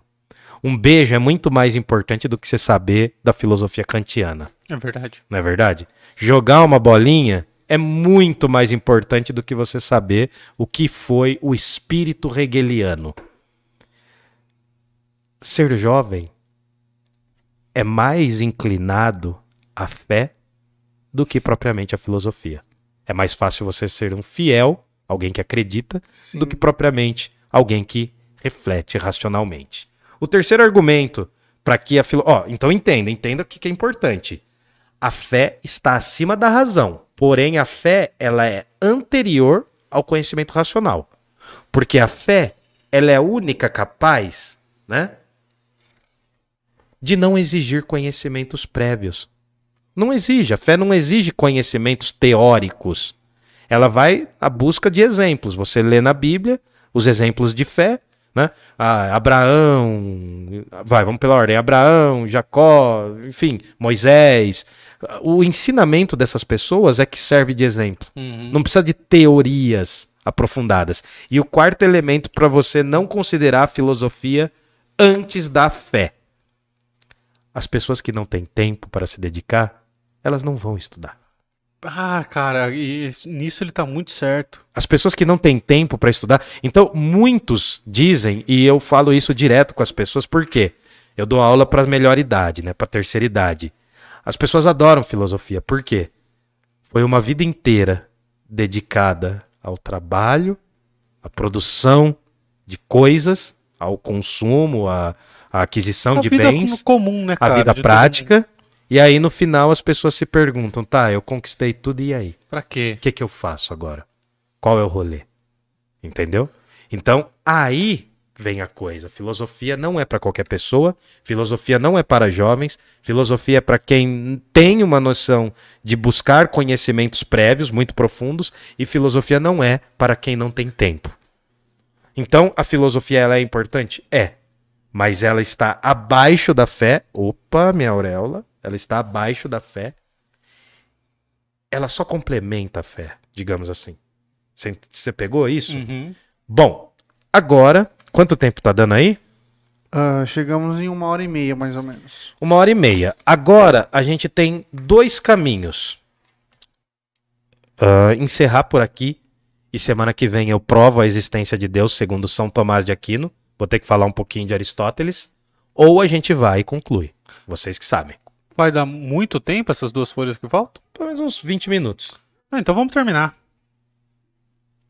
Tem coisa aí no chat aí? Alguém perguntou alguma coisa ou o pessoal tá pasmado? Não, na realidade, assim. O pessoal tá é, tímido hoje? Tá. Hum. Só um menestrel aqui, deixa eu só Voltou a ver. balada. Tá voltando a balada, Ah, né, o, pessoal? o tio Ri mandou aqui, ó. Curiosidade do século XIII. Surgem os instrumentos estranhos por causa da, da procissões, né? A, a viela de roda, a Viola gaita, de roda, sim. a ga- Gaita de fole. gaita de fole e violinos e violas. Então, os instrumentos começam a ser utilizados na Baixa Idade Média porque a igreja começa a permitir que dentro da igreja não haja só instrumentos vocálicos, só a voz.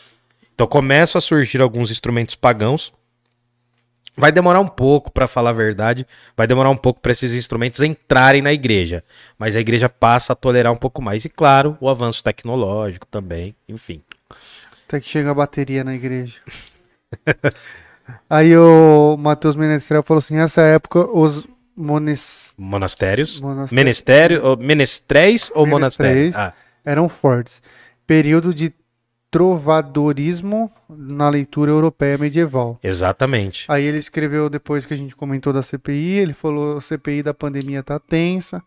A Estela falou assim que ela riu, né? Estamos aqui para aprender filosofia. Aí o tio Ri mandou que tá, foi lá na Twitch se inscrever. Ô, valeu, tio Ri. E aí depois falando Ô tio Ri, quebra os algoritmos aí do, do YouTube pra gente, mano. falando nisso, o meu sobrinho tá assistindo porque ele vai ter prova na facul de direito. Pô, Quem? cara. Quem? ele Quem? vai O ter sobrinho de do quem? quê? Do tio Ri? É, ele falou, falando nisso, meu sobrinho tá assistindo porque ele vai ter prova na facul de direito. Ô, Porra. louco, sobre São, Santo Augusto, São Tomás de Aquino? Caramba. Cara, tá fogo a gente confundindo aqui. Eu tô confundindo demais. Bom, bora lá então? Bora lá, Camales. Bom, a gente tem que entender que São Tomás de Aquino absorveu Aristóteles e usou Aristóteles junto com a teologia. Tá.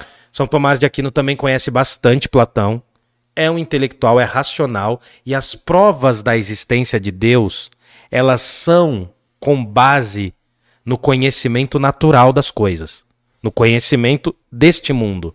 Não é uma teoria que parte de um conceito religioso. Tá. É muito difícil provar isso, mas o que acontece? São Tomás de Aquino foi o primeiro cara a falar que filosofia e teologia tinham que se separar, mesmo não falando isso diretamente? Muitos dão a fama a ele. E além disso, ele foi o primeiro cara a tentar provar a existência de Deus por bases do conhecimento natural.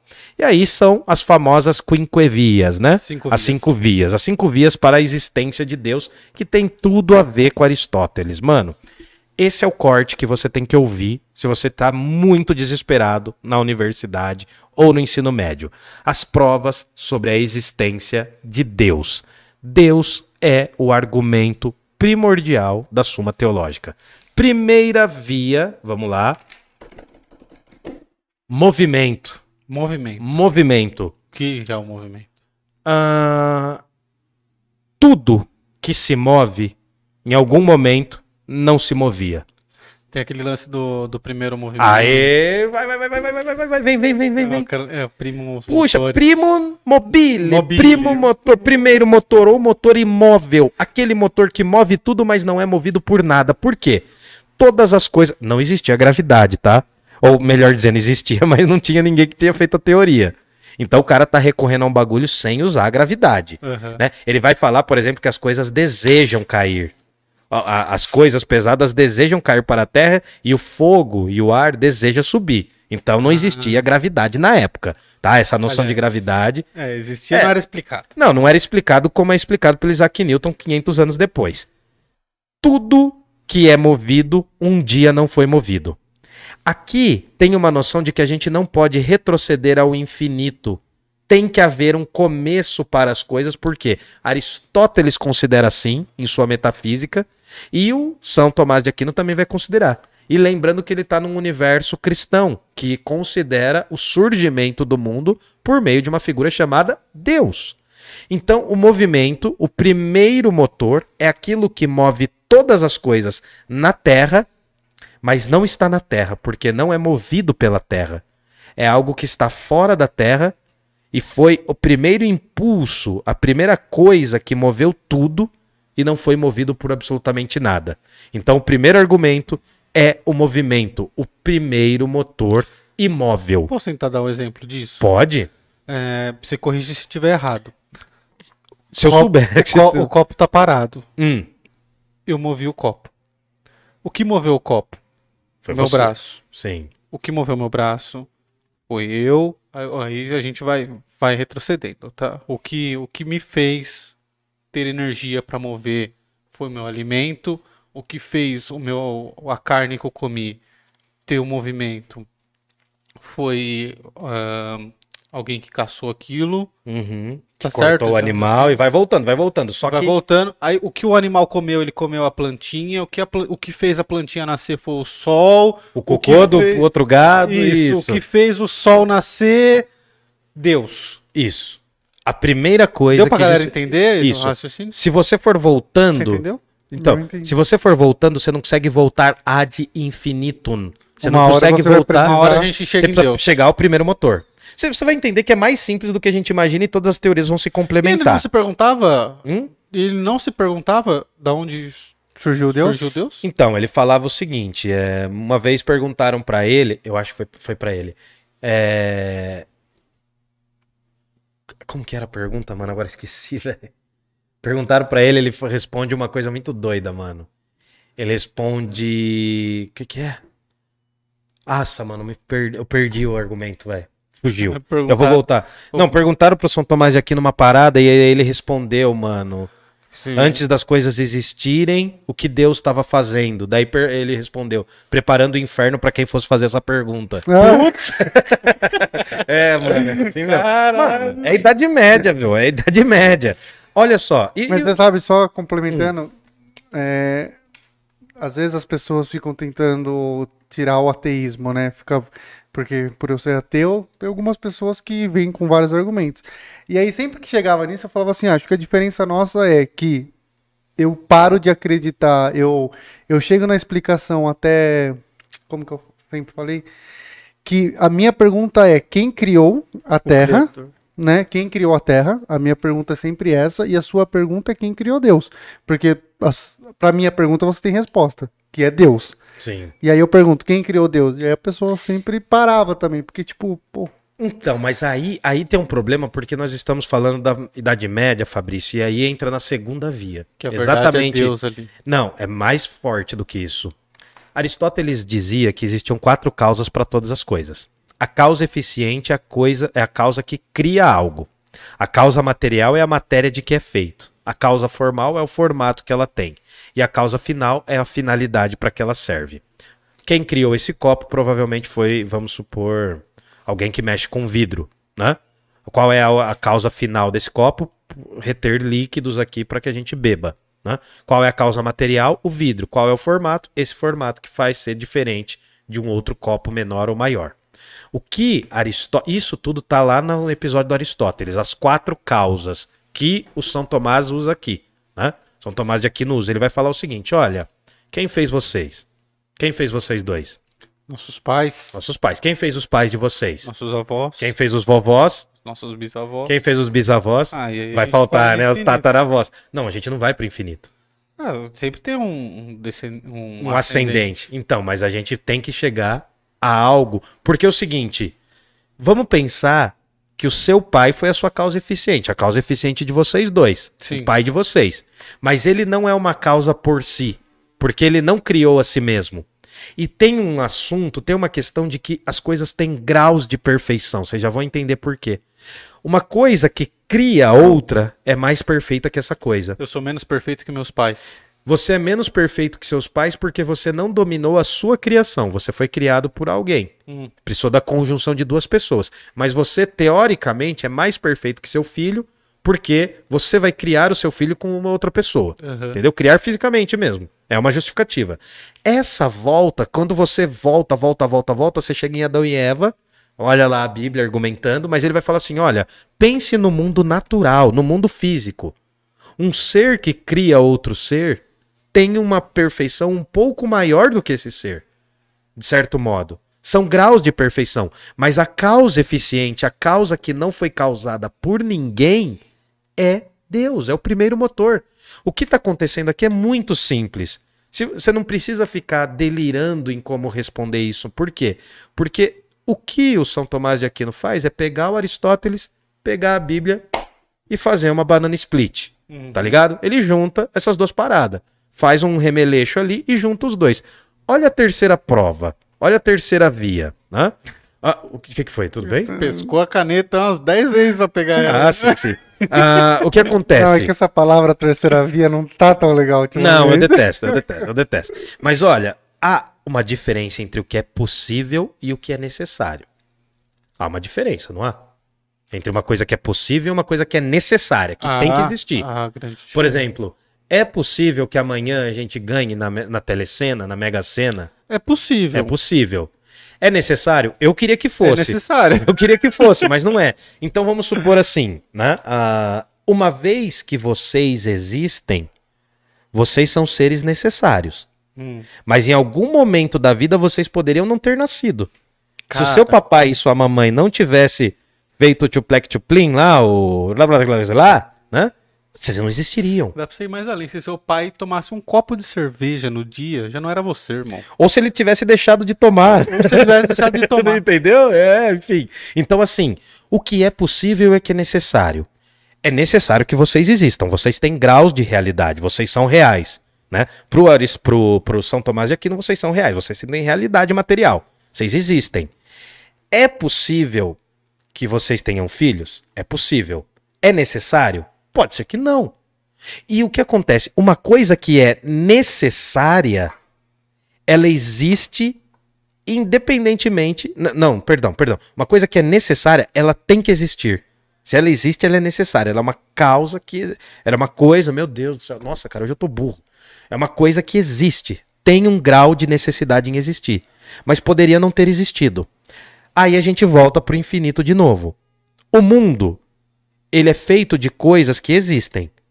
Mas pelo que a gente observa da natureza, a maior parte dessas coisas em algum momento não existiu. Hum. Então elas poderiam ter entrado no campo do possível. É necessário que haja um chão abaixo do nosso pé? É necessário. A gente está vendo. Mas esse chão foi construído. Então ele saiu do possível e entrou no necessário. O fato dele ter saído de algo que é possível e ter entrado no algo necessário já mostra que ele não é perfeito. Porque uma coisa que é necessária plenamente sempre existiu. Deus não criou o mundo apenas, né? Deus fez com que esse mundo existisse porque Deus não foi criado por nenhum outro Deus. Porque é uma, é uma questão. É, é que as, as provas elas se completam. É difícil falar, a gente tem que concordar. Você entendeu, mano? Porque é é uma briga que você vai perder. Porque ele tá usando a lógica, ele tá usando argumentos teóricos pra explicar tudo isso. E, cara, é, é muito bonito como se faz. Só que não dá pra explicar por que, que ele faz. Porque ele tem essa fé. Olha a quarta via, né? Aí vem graus de perfeição. Ah, vamos supor, uma pessoa totalmente careca é mais careca que uma pessoa parcialmente careca. Tá. Vocês entenderam? Sim. Vamos supor, eu tô carequinha aqui, né? Eu sou mais careca que você. Ah, você- acho que o Fabrício é mais alto que você, né? Acho que Fabrício é, é um pouco sei. mais alto. O Fabrício é mais alto que você e você é mais alto que eu. Há uma distinção entre o mais e o menos. O mais perfeito e o menos perfeito. Não é que o mundo é imperfeito apenas. Ele é o mais próximo do que poderia ser perfeito, apesar das imperfeições. Nós estamos, né? Eu vou usar um argumento que vai ser usado por outro filósofo, mas enfim. Nós estamos não no mundo perfeito, mas no mundo mais próximo à perfeição. Porque Deus criou esse mundo e se ele criasse algo perfeito, ele estaria criando outro ele. Então não faz sentido ele criar outro ele. Ele criou algo que chega próximo a ele. Não é perfeito como ele. O grau de perfeição também tem a ver com o grau de ser. Seu filho não existe ainda. Seus filhos não existem. Eles estão, como diria Aristóteles, e vai dizer o São Tomás, em potência. Eles podem existir, mas pode ser que eles não existam. né? Pode ser que eles não existam. Nossa É, o senhora, do apoca- nada. Do nada, do nadão. Do nada, mano. O nego bate a porta aqui. Vocês não perceberam, mas eu percebi. Nossa, eu só ouvi bater na porta aqui. Falei, caralho, eu tô prestando atenção no que você tá falando. Essa é, a É, prova. aí. Tchau, tchau, beijo. graus do ser.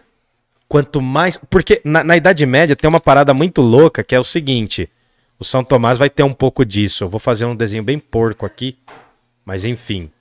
Ah, os vegetais têm um grau de ser. O vegetal, o mundo vegetal, as É. árvores, tem um grau de ser menor do que o nosso. Os animais têm um grau de ser maior. Os animais, eu tô falando todos os outros, menos o ser humano. Os animais têm um grau maior do que os vegetais, mas um grau menor que o nosso. Você tá entendendo uma Esse é o pirâmide? raciocínio meio que eu fiz aqui Isso, justificar o primo isso. motor. Isso. O, o, o que é vegetal é o mais básico, é o ser vegetativo, é o mais simples. O ser animal é menos simples que o vegetal, só que é mais simples do que a gente, porque nós somos seres animais, racionais e seres criados por Deus. Então a gente tem a fé. A diferença de nós e os outros animais na Idade Média é que nós temos uma chama, uma centelha divina dada por Deus, que é aquilo que está lá no Santo Agostinho, mas vai estar no São Tomás também. E aí, por fim, né? Aí, aí tem umas viagens muito loucas, mano, porque vai ter a hierarquia do céu também. Anjos, arcanjos, arcanjos. serafins. É muito louco, mano. Tem nove graus de anjos também, né? Mas para resumir, Quem jogou Diablo mancha. é, graus de perfeição é tudo aquilo que é mais perfeito, é bem óbvio. Tudo aquilo que é mais perfeito tem mais perfeição do que é imperfeito. Parece bobo. E por fim, a última via, o governo das coisas, não é o governo político, né? Você consegue governar a sua vida até um certo ponto. Ah, não consigo É. não, mano. Mas você não consegue, por exemplo, ao menos que você queira tirar a sua vida, o que seria um pecado muito grande lá na Idade Média, hoje ainda é visto de forma muito ruim, enfim. É, não façam isso. Não façam isso, ajuda. mas entendam o seguinte: ah, você pode governar sua vida até um certo ponto, mas você não pode prever a sua vida. Você pode prover algumas coisas, né? Você pode ter os seus proventos. Ó, bonito, né? Não é do termo do direito? Você tem os seus proventos que vão te sustentar, vão sustentar seus vícios, sua curtição, suas coisas. Você pode prover algumas coisas da sua vida e você pode prover, prever algumas coisas que podem acontecer, né? Por exemplo, se você comer, né, se você comer um monte de gordura todo dia, provavelmente você vai ter colesterol alto.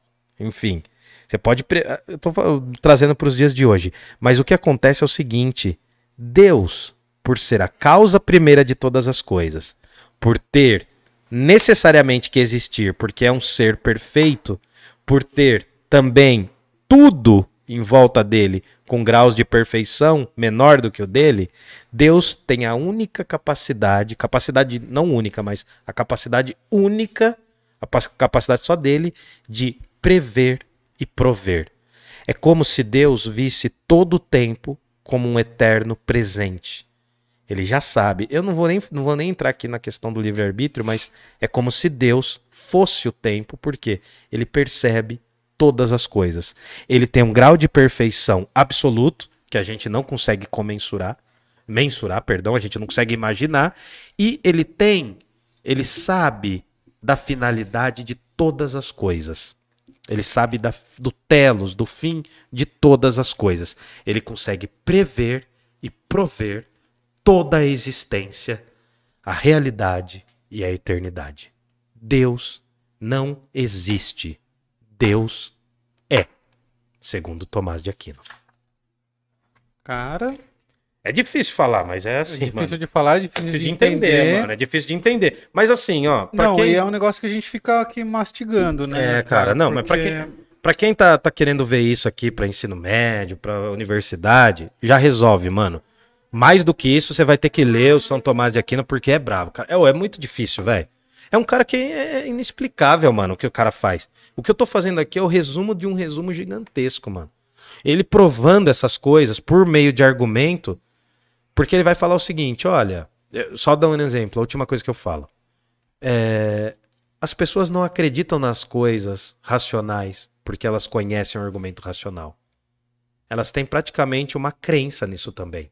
Sim. A gente não. Assim, se eu falar assim, ó, por exemplo, a gente zoa o terraplanista e a gente vai zoar pela eternidade. Né? A gente vai zoar o terraplanismo. Chacota. Mas a gente consegue provar que a Terra não é plana?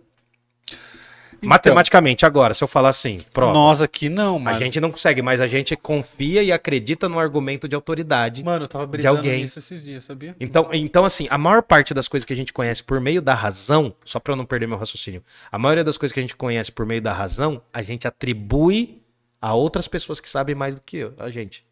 Porque a gente não consegue provar, mano. Eu não consigo provar aqui pra você agora, se falar assim, me prova que a Terra é redonda, é um geoide. Eu não consigo, não tenho conhecimento matemático. Mas eu tenho certeza que se eu for estudar, eu consigo trazer essa prova pra você, mas eu vou ter que estudar bastante. Uhum. E eu acredito, eu atribuo ao argumento racional, científico, um conhecimento tal. E Mas o Santo- até se você for estudar muito, você vai ter que acreditar no, em pessoas que vieram antes de você. com certeza tem pessoas que tiveram ferramentas que você não tem. Uhum. É uma, é uma fé. Porque até quando a gente fala de, por exemplo, ah, tem um estudo científico, você não acompanhou o estudo científico. Não. Você não sabe como foi feito. Sempre aparece Né? assim, né, no jornal. Universidade de Massachusetts dizem que comer ovo faz bem. Aí vai todo mundo dizem, comer. estudos apontam. Estudos apontam, estudos apontam. É, é exatamente, mano. O, o São Tomás, ele tá no nascimento ali, tá engatinhando. Ele é um dos caras que acaba percebendo isso. Tá o nascimento da ciência moderna, mas tá muito no começo. O mais importante, São Tomás de Aquino é parte da escolástica. A escolástica é um movimento filosófico muito ligado às universidades. São Tomás de Aquino escreveu a Suma Teológica, em que ele revitalizou a filosofia de Aristóteles e, por meio da filosofia de Aristóteles, com o cristianismo, ele prova a existência de Deus. É o resumo. E para deixar esse resumo mais gostosinho, eu trouxe um dos meus bebês, Nossa, é lindo. que eu não disco. tiro. Ó, eu não tiro de casa essas coisas, hein? Isso aqui não é um original de época, eu tenho que falar, é um disco de agora, mas é um disco que você vai ouvir depois que acabar isso aqui. Amanhã, depois. Você vai ouvir. Presta atenção. Você tem que ouvir, eu vou até tirar o plástico, acho que com o plástico vai ficar brilhando, né? Vai ficar brilhando, Vai. né? Então, assim, será que melhora? Ou não muda Melhora, nada? Melhora, melhora. Tá. Você vai ouvir essa obra-prima, A Tábua de Esmeralda, do Jorge Ben. Você vai ouvir isso aqui porque aqui dentro tem uma música, na verdade, três músicas que fazem certas referências a São Tomás de Aquino. Deve, ó, vê se é isso aqui. Hum. Deve-se saber que quem ensinou que a relação não é uma realidade da natureza e sim a é, da razão. Estão enganados, puramente enganados. É essa música? Essa é a música do Hermes Trismegistro. Não, é, tem essa música do Hermes Trismegistro e tem a música do. Não, é porque o Matheus Menestrel escreveu aqui. Depois ele escreveu, eu sei que é uma música porque ele pôs o, o símbolo da música. Sim. Deus não é uma medida proporcion... proporcionada ou medido. Por isso não é necessário que esteja contido Sim. no De- mesmo gênero da criatura. No mesmo gênero. Exato, tem a ver por quê? Só pra gente Não, mas pegar. não essa- essa música Não, que tá aí. tem, tem a ver com essa música aqui, eu vou explicar agora. Esse álbum é uma mistura muito louca. O Jorge Ben toca o violão de um jeito muito único, não dá pra eu falar disso. Posso trazer no outro dia. Mas o que que acontece aqui? O Jorge Ben, ele vai absorver alguns conhecimentos de um sábio do mundo antigo chamado Hermes Trismegistro. Hermes, três vezes mestre. A segunda coisa é que ele também vai estudar, ele vai colocar nas músicas os alquimistas que eram desse período do Tomás de Aquino. É a música que eu mais gosto. Os alquimistas estão em busca da pedra filosofal. Eles Tem no estão Harry Potter. que- não, bem anterior ao Harry Potter. O Harry Potter não inventou nada. Eu tô ligado. tô E aí também tem a pira de uma coisa meio cósmica. Esse álbum é muito, pare... muito parecido com aquele álbum do Tim Maia, o Racional 1, Aham. que foi o, o álbum que deu o nome para os Racionais MCs. Sim. Você sabia, né? Sim. Por causa daquele álbum. Mas enfim, eu quero que vocês escutem a Tábua de Esmeralda, né? É verdade sem mentira, certo, muito verdadeiro. E tem uma música aqui chamada Errare Humano Est. Aí não Tem tem, a ver. não tem a música Assim Falou Santo, Tom- Santo, Santo Tomás de Aquino. de Aquino. Não, aqui não. Aqui tem, ó. Deixa eu só lembrar Essa- aqui. ó. é porque essa, essa música que ele escreveu aqui chama isso. Sim, ele, ele, mas é de um outro álbum, ó. Mas ó, os alquimistas estão chegando. O homem da gravata florida, demais, né? A Errare Humano Este. A menina, menina mulher da pele preta, é incrível também. Eu vou torcer. Aí ele fala do Santo São Tomás de Aquino e Magnólia, tem uma batida de violão incrível. Aí tem, né? Minha teimosia, a minha teimosia, enfim. Tem Zumbi, que eu gosto, né? Bom. É... Ango... Como que é? é... Nossa, agora eu perdi o ritmo, mano. Não vou tentar cantar. Zumbi, tem Brother, que é quase que uma música religiosa, um gospel. E aí tem também o Namorado da Viúva, é muito engraçada essa música. E Hermes Trismegistro e sua celeste tábua de esmeralda. E por fim, né? Cinco minutos. Cara, esse álbum aqui é incrível, é incrível. Só deixa eu mostrar aqui, só pra eu exibir a criança. Ele falou que essa do São, São Tomás é da Solta o Povão. Solta Isso. o Povão. Olha aqui, ó. Nossa, eu guardei. bonito, mano. Deixa eu ver. Eu guardei o colante. É- Essa é uma versão selo. nova. Essa é o selinho. Essa é uma versão nova, ó. Para você, jovem, pequena criança bonita, que não conhece, isso aqui era como se ouvia a música. Tá praticamente virgem, tá? Isso aqui é como se ouvia a música há umas décadas atrás. Isso aqui é um bolachão, é um vinil, ó. Eu sou apaixonado por isso aqui, ó. Tá bom? Aqui tem um encarte. Olha como a relação com a música era outra, mano. Você chegou a pegar vinil na mão? A ouvir música em Eu vinil? já, já Ah, ouvi já? vinil já muito. Cara, eu ouvi muito vinil, eu tive uma sorte muito grande. E aqui tem a letra. As pessoas sentavam, não quer dizer que era melhor, mas, Mas era até o diferente. CD tinha um pouco disso, né? Porque- Ainda tinha materialidade, É, né? o, o encarte que você tira, o encarte e tal. Tinha uns encartes que eram até mó grosso. assim. Sim. Pra quem não tá vendo, pra quem tá pelo Spotify, a Twitch não dá pra ver também, Twitch né? tá assistindo. Ah, tá. Pra quem não tá vendo, tá pelo Spotify, eu estou com um álbum, uma versão, é, uma versão recente da Tábua de Esmeralda do Jorge Ben. Ah, eu acho que hoje as pessoas têm uma relação muito ruim com a música, porque elas ouvem, a maioria das pessoas nem ouvem uma música inteira. Nem ouve, mano. Quem tem acesso ao Spotify vai passando música. Eu fico louco com isso. Eu gosto de ouvir por álbum. Eu estudo antes quem eu vou ouvir. Por exemplo, eu pego uma semana, agora eu tô ouvindo só 288. Só 288? Porque eles vão vir em terça-feira aqui, no dia 28 de Sim. setembro, né? Então eu tô ouvindo só 288. Mas daí depois, mês que vem, vou ouvir alguns outros MCs por alguns motivos. Mas entenda o seguinte: a relação com a música é incrível. Procura as letras desse álbum. Era isso, cara. É incrível. Eu sou aficionado por música, gosto muito. Se eu tivesse muita grana, eu ia investir muita grana em livros, filmes, discos e por aí vai. Ah, hoje quando você passou em casa, chegou um livro, né? Uhum. Depois chegou mais uns dois. que Nossa, eu tava na casa dele, chegou livro, aí chegou cama, chegou Ah, livro, não, é, chegou um monte de coisa. chegou um advogado, chegou tudo lá, mano. Além dele, um advogado além dele, é. É, depois de mim. Não, mas aquele cara é amigo meu de infância. É. Ele é mais velho que eu, mas é meu amigo de longa data. Tudo bem? tudo Fechou? bem, cara, fechamos. Só ler os dois comentários que faltam aqui. O Gerson Costa, melhor parte da sexta-feira. Boa noite, gordinhos. Porra, obrigado. Gerson, obrigado, cara. Aí ele obrigado escreveu mesmo. aqui, Gerson Costa, tô aguardando ansioso pelo episódio de Espinosa. O Nossa. Porra. conceito dele de Deus é bem interessante. Baruque de Espinosa. Espinosa, natureza naturada, natureza naturante, mano. Essa matéria me deu dor de cabeça. Eu tive Espinosa dois semestres na faculdade. Espinosa vai ser E louco. aguarde, Baruch de Espinosa. Mas eu tô mais ansioso agora por, pelo Dante, mano. Dante, Eu sou muito fã do eu Dante. acho que, deixa eu ver, daqui duas semanas eu... É, não sei, a gente vai ter que ver. Mas eu acho que daqui duas A gente semanas... vai falar da Divina Comédia? É, o Dante a gente vai falar da Divina Comédia. Puta, mano. Mano, e eu vou trazer aqui, eu vou trazer. Cara, vocês têm que apoiar isso aqui, mano. Vocês têm que apoiar. Eu vou trazer as minhas divinas comédias. Eu tenho. Inteira, eu tenho três. E eu tenho uma divina comédia em quadrinho também, mas acho que eu não vou conseguir trazer. Porque tá emprestada. Mas, enfim, eu vou trazer três versões da Divina Comédia. Não, boa desculpa pra você pegar de volta. É, não, mas eu vou falar, eu vou falar. É, é um ex- uma ex-aluna minha que tá com ela até hoje, eu tenho que falar. Beleza. É nóis, mano.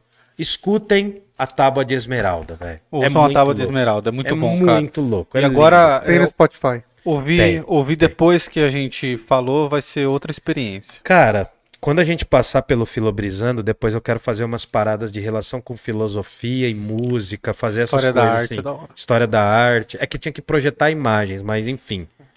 É, fica para um próximo momento, mas Demorou. guardem isso. Galera, quero agradecer todo mundo que assistiu até aqui. Ajudem a gente aí através do Pix, do Apoia-se. É o pix.parlapodcast.com.br Como? pix.parlapodcast.com.br Temos também o Apoia-se, que é o apoia.se barra parlapodcast.